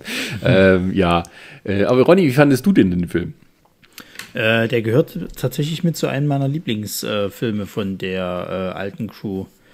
Weil, ähm, das, ich weiß nicht, also es hat damals bei mir auch so ein bisschen dieses Abenteuerlustige halt getriggert, wo die dann halt ausgesetzt werden und in diesen, diesen, ich sag mal, äh, Star Trek Gulag halt kommen. Mhm. Ähm, wo dann hier die auf diese Formwandlerin halt treffen, die sie dann irgendwie ein bisschen mit rausschmuggelt, die sie natürlich dann am Ende auch verraten. Ähm, das fand ich halt mega interessant und ich fand auch diesen, diesen Polit-Thriller-Aspekt halt extrem spannend. Klar gibt es da Kleinigkeiten, also auch gerade wenn es dann um die Aufklärung des Falls geht, ja, wer hat die Magnetschuhe äh, bei dem Typen versteckt, der halt irgendwie keine Schuhe trägt, weil er irgendwie solche Alienfüße hat, das ist schon ein bisschen stümperhaft, ja, okay, von mir aus, da kann man mal drüber wegschauen. Aber ich fand das damals auch gut, wo halt dieses Attentat gezeigt wird, wo diese, wo diese ähm, ja, Schwerelosigkeit halt ist und die lauf, laufen dann da rein und schießen sich dann halt da durch und du siehst dann, weil es sind ja normalerweise waren es ja immer so Phaserwaffen halt und da hast du ja eigentlich irgendwie gesehen, entweder lösen die Leute sich auf oder sie sind halt betäubt so nach dem Motto. Mhm. Und hier ist es halt, die sind richtige Wunden und Blut kommt halt raus und das fand ich hochinteressant. Und ich fand natürlich auch den Bösewicht halt großartig. Also das ist auch einer meiner Lieblingsbösewichte halt in dem ganzen Star Trek äh, äh, weil dieses, dieser Shakespeare-Aspekt äh, äh, ihn ja wirklich so hochintelligent und gefährlich halt auch, auch erscheinen lässt. Also es ist eigentlich, wenn du so willst, es ist eigentlich relativ einfach. Du nimmst halt irgendwie so einen, so einen philosophischen, lyrischen Aspekt, packst den halt drauf und schon machst du den Bösewicht gleich viel interessanter irgendwie. Und das hat extrem gut funktioniert. Deswegen äh, äh ist der bei mir eigentlich auch immer ganz weit oben. Also wo es dann halt bei der neuen Crew dann der erste Kontakt ist, da geht halt bei mir nichts mehr drüber, ist es bei denen tatsächlich halt wirklich so der Zorn des Khan, der, der ähm, sechste Teil jetzt eben und wenn wir halt noch drüber wollen, halt eben so ein bisschen der, der vierte Teil, wo du sagen kannst, da hast du noch ein bisschen Spaß bei. Ja, also ähm, ich fand den sechsten Teil, also Christopher Plummer spielt ja den General Chang und äh, ja, das ist schon mal eine Ausnummer. Also der, der, der kann das auch. Äh, das Shakespeare klingt im Original auch besser als in der Synchro. hm. Aber ähm, das nur als Nebending. Ähm, und ich fand eben, dass, ähm, ja, wie soll man sagen, also eigentlich hätte man es dabei belassen können. Also da hätte es gar nicht mehr noch einen Auftritt gebraucht später. Ähm, und äh, ich fand es ein würdiges Ende sozusagen für die Crew. Also es gab ja immer so ein paar Nachläufer, ne? Spock trat nochmal dann auf und Scotty auch nochmal bei der Next Generation und dann gab es halt diesen den äh, Generations Film, den, den siebten Teil. Naja, ich meine, Zulu ist ja auch nochmal aufgetreten. Und Zulu kam nochmal, also Voyager Flashback. Man kann, man kann nicht ganz loslassen. was, ja, was ja auf diesen Film zurückgreift. Genau. Das ist ja wieder interessant, wie der Star Trek auch wieder in sich, auf sich verweist und ja. sowas. Das ist, ist, ja eigentlich schön gemacht. Und ähm, das Lustige, ich habe den Film im Kino gesehen sogar damals. So alt bin ich. Aber 1991, auch nur, ne? Nee, ich habe ihn später gesehen, weil äh, wir hatten ja ein, ein kommunales Kino äh, bei uns da im Ort, also wo ich zur Schule gegangen bin. Und da waren Filmfans am Werkeln. Und äh, da kam der Film ein Jahr später nochmal und die hatten dann auch mal so eine Star Trek Retrospektive gemacht. Da gab es alle Filme, so jede Woche einen. Und da habe ich dann Star Trek 2, äh, das war später, habe ich Star Trek 2 dann auch mal im Kino gesehen. Wo ich den vorher schon x-mal äh, Video geguckt hatte. Ähm, und da war dann auch so, ah, auf Videokassette war damals noch Pen and Scan, also alles 4 zu 3. Und wenn du dann mal hier im Widescreen siehst, ey, guck mal, da steht einer, der macht was. ähm, ja, also Star Trek 6, ich habe Star Trek 2 habe ich im Kino gesehen. Habt ihr wohl nicht? nee, tatsächlich. Ich habe ich hab erst Generations dann im, im Kino gesehen und habe damals dann aber auch sogar, um, äh, äh um da nochmal drauf zurückzukommen, mit dem ewigen Kompromiss zwischen Fans und Nicht-Fans, äh, meine Eltern auch dazu gekriegt damals, äh, ähm, zu sagen, komm, wir gehen jetzt da, ihr, ihr kommt jetzt mal mit ähm, äh, bei Generations auch mit, mit rein. Ihr müsst euch das mal mit anschauen, mhm. Äh, die ja dann auch irgendwie, ja, die konnten die Story dann verstehen, aber halt nicht so das Ganze dahinter. Und das ist halt dieser Unterschied, den halt immer diese Filme hatten. Aber ja ja, also wenn man jetzt mal äh, so alle, alle sechs TOS-Filme sich anschaut, dann ist das eigentlich über äh, einen Zeitraum von ähm, über zehn Jahren.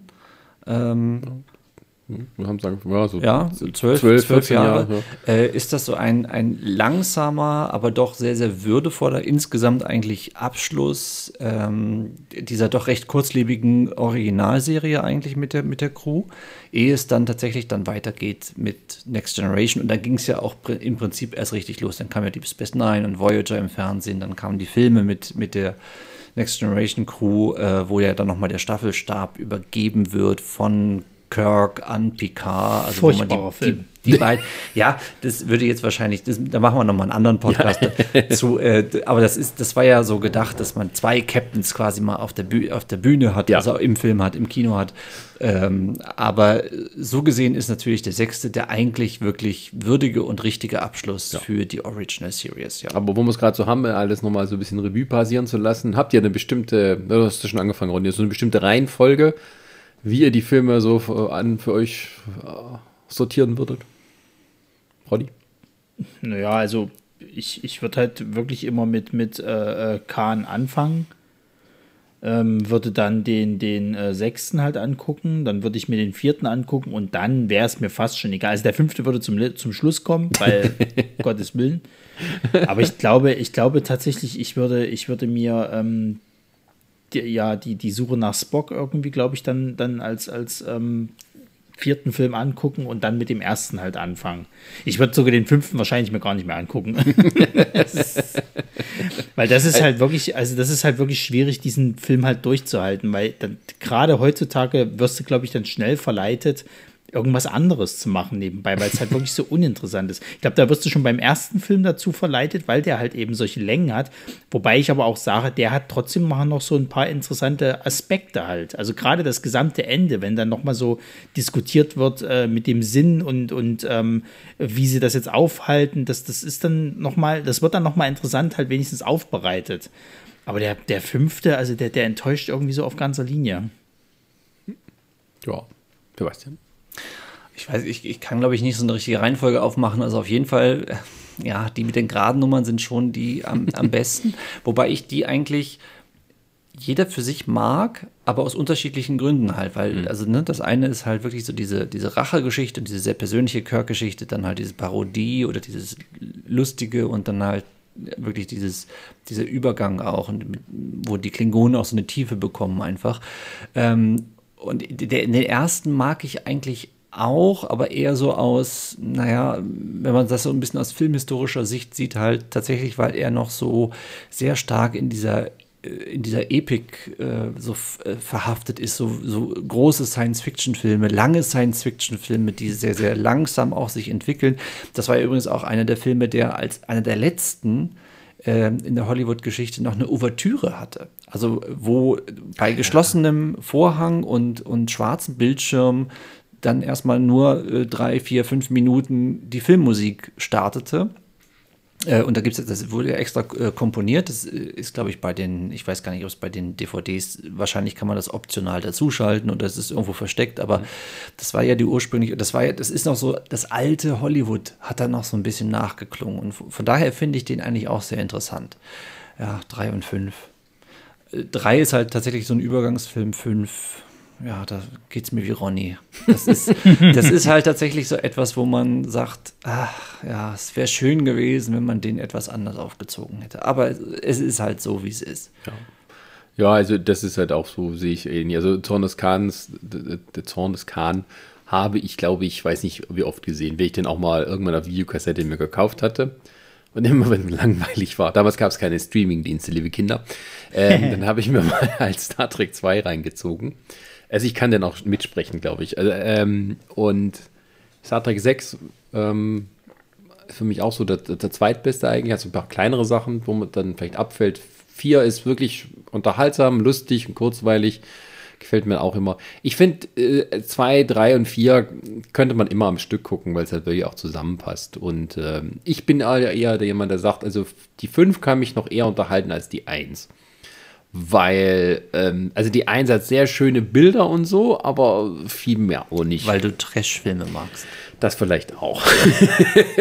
Es stimmt ja. eigentlich, ne? Wenn ja, das, das möchte so die Prime-Perlen hören, die unser anderer Podcast. Haha. aber das, das, doch, das ist, das ist tatsächlich gar nicht mal so eine schlechte Herangehensweise, weil man jetzt mal das guckt, weil ihr habt ja vor uns auch gemeint gehabt, sie hätten ganz gerne Sean Connery gehabt. Du merkst, der Typ ist Sean Connery bei Wish bestellt.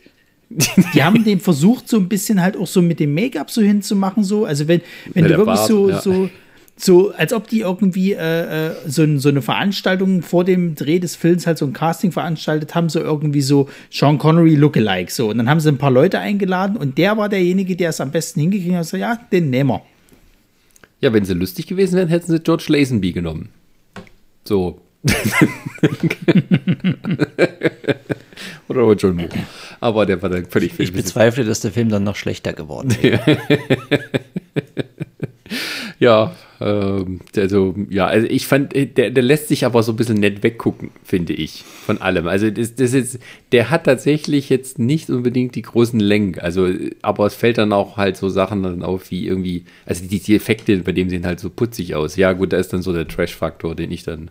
Es ist halt kein großes Kino, es ist eher so eine Art Fernsehfilm. Ja, Aber da gibt es auch bessere Fernsehfilme, muss man Äh, ja, sagen. ja, ja. Also es gibt viele Zweiteiler von allen Star Trek-Serien, die besser sind als der. Muss man dann so sagen.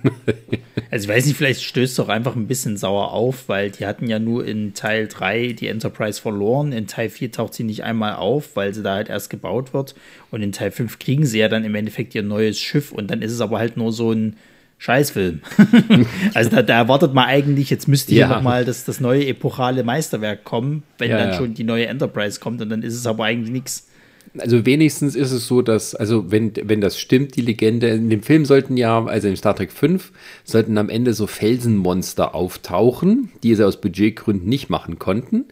Aber bei Galaxy Quest hat man sagen, diese Idee aufgegriffen und dann dort eingebaut, wo es dann möglich war mit Computeranimation. Äh, Animation. und ähm, ja, also, was soll's. ja, Galaxy Quest ist eigentlich äh, der richtige Abschluss für Star Trek. ähm, ja. Ähm, aber ich, also die, die, die, die Original-Crew-Filme finde ich ähm, auch im Großen und Ganzen stimmig, weil sie ja jetzt auch nicht so viel, sagen wir mal, Ballast hatten wie die anderen Serien so. Also weil halt nach drei Staffeln und alles eher episodisch konntest du jetzt auch nicht so viel, sagen wir mal, falsch machen, weil halt noch viel offen war. Und äh, also die Filme gucken sich auch immer ganz gut weg, ich. Also ich finde, die sind halt ein Paradebeispiel dafür, dass man sich da, finde ich, noch besser mit dem, mit dem äh, Source Material auseinandergesetzt hat, als halt jetzt zum Beispiel diese ganzen Remakes. So, also ich muss wirklich sagen, ich merke in den neueren Filmen, auch wenn sie das immer wieder behaupten, dass sie da tolle Star Trek-Fans wie, wie Simon Peck und so dabei haben, ich merke da nicht den Spirit von Star Trek. Und bei den, bei den Originalfilmen merkst du das halt. Du merkst, dass die Leute halt irgendwo noch immer Lust auf ihre Rollen halt haben und die halt auch noch gut verkörpern können. Mal davon abgesehen, dass der fünfte vielleicht nicht gut ist, merkst du trotzdem, okay, das ist immer noch ein Star Trek-Film. Das hat immer noch was mit Raumschiff Enterprise zu tun. Und bei den neueren habe ich so das Gefühl, das ist halt wirklich, das ist so der Asylum-Abklatsch halt, mit ein bisschen mehr Budget, noch ein bisschen mehr Action mit dabei und so. Und, und ansonsten ist es halt irgendwie eine schlechte Nachmache davon. Das ist halt so ein bisschen das Problem, ne? dass das halt Filme sind, die, die das alte Figurenensemble halt aufgreifen, aber neu erzählen wollen. Und, und ähm, das hatten die Alten ja nicht. Die, die hatten ja dieselben Darsteller. Die wollten das nicht neu erfinden. Die haben das weiterentwickelt. Und, und die Reboot-Filme sind ja im Prinzip eine neue Erzählung. Das ist halt, äh, ich meine, da könnten wir jetzt noch einen eigenen Podcast draus machen. Also wenn wir jetzt die, die Originalfilme quasi mit äh, Kirk und die Reboot-Filme vergleichen, da, da würden wir jetzt nochmal, glaube ich, zwei Stunden reden. Ja, ja. Aber das ist halt so ein grundsätzliches Problem, was Reboot angeht und was halt wirklich so eine Weiterentwicklung von einer ursprünglichen Fernsehserie angeht. Ja, und man kann auch zum Beispiel auch sehen, dass halt, also wenn man sagen, der Kahn war der beste Film, ähm, die, Ka die Zorn des Kahn-Formel wird ja im Prinzip in jedem Star Trek-Film seit der Aufstand benutzt. Irgendjemand, der Bösewicht, hat irgendwas aus der Vergangenheit mit jemandem noch zu klären, eine Rechnung offen und begibt sich auf Rachefeldzug. Das ist die Grundstory von jedem Film seit Star Trek der Aufstand. Das war dort so mit diesem F. Mary Abram Charakter, das war bei Nemesis so, da hat man diesen Shinzo, also diesen Picard-Klon, der irgendwie auch halt ja, sie Rache nehmen wollte, das hattest du in diesem neuen Star Trek, da hattest du einen anderen Romulaner, der irgendwie pissig war und die Rache nehmen wollte, du hattest den Khan mal wieder und selbst in Star Trek Beyond war dann am Ende einer, der irgendwie Rache nehmen wollte aus der Vergangenheit. Ähm, von daher kann man sagen, lasst euch mal was Neues einfallen. Glaubt mal woanders. Aber gut, ob es da jemals wieder Filme geben wird, wird man dann sehen. Gut, ähm, dann danke ich euch beiden sehr herzlich. Ja, vielen Dank für die Einladung. Ähm, und ähm, ja, äh, wir haben noch ein paar andere Star Trek Podcasts in unseren Reihen. Wer die hören möchte, kann dies gerne noch tun, falls er es nicht schon getan hat. Ähm, und ansonsten würde ich sagen, äh, vielen Dank und ähm, ja, bis zum nächsten Mal. Lebe lang und in Frieden. Ah ja, stimmt. Das, das hatte ich jetzt irgendwie gerade nicht mehr so im Kopf. Na,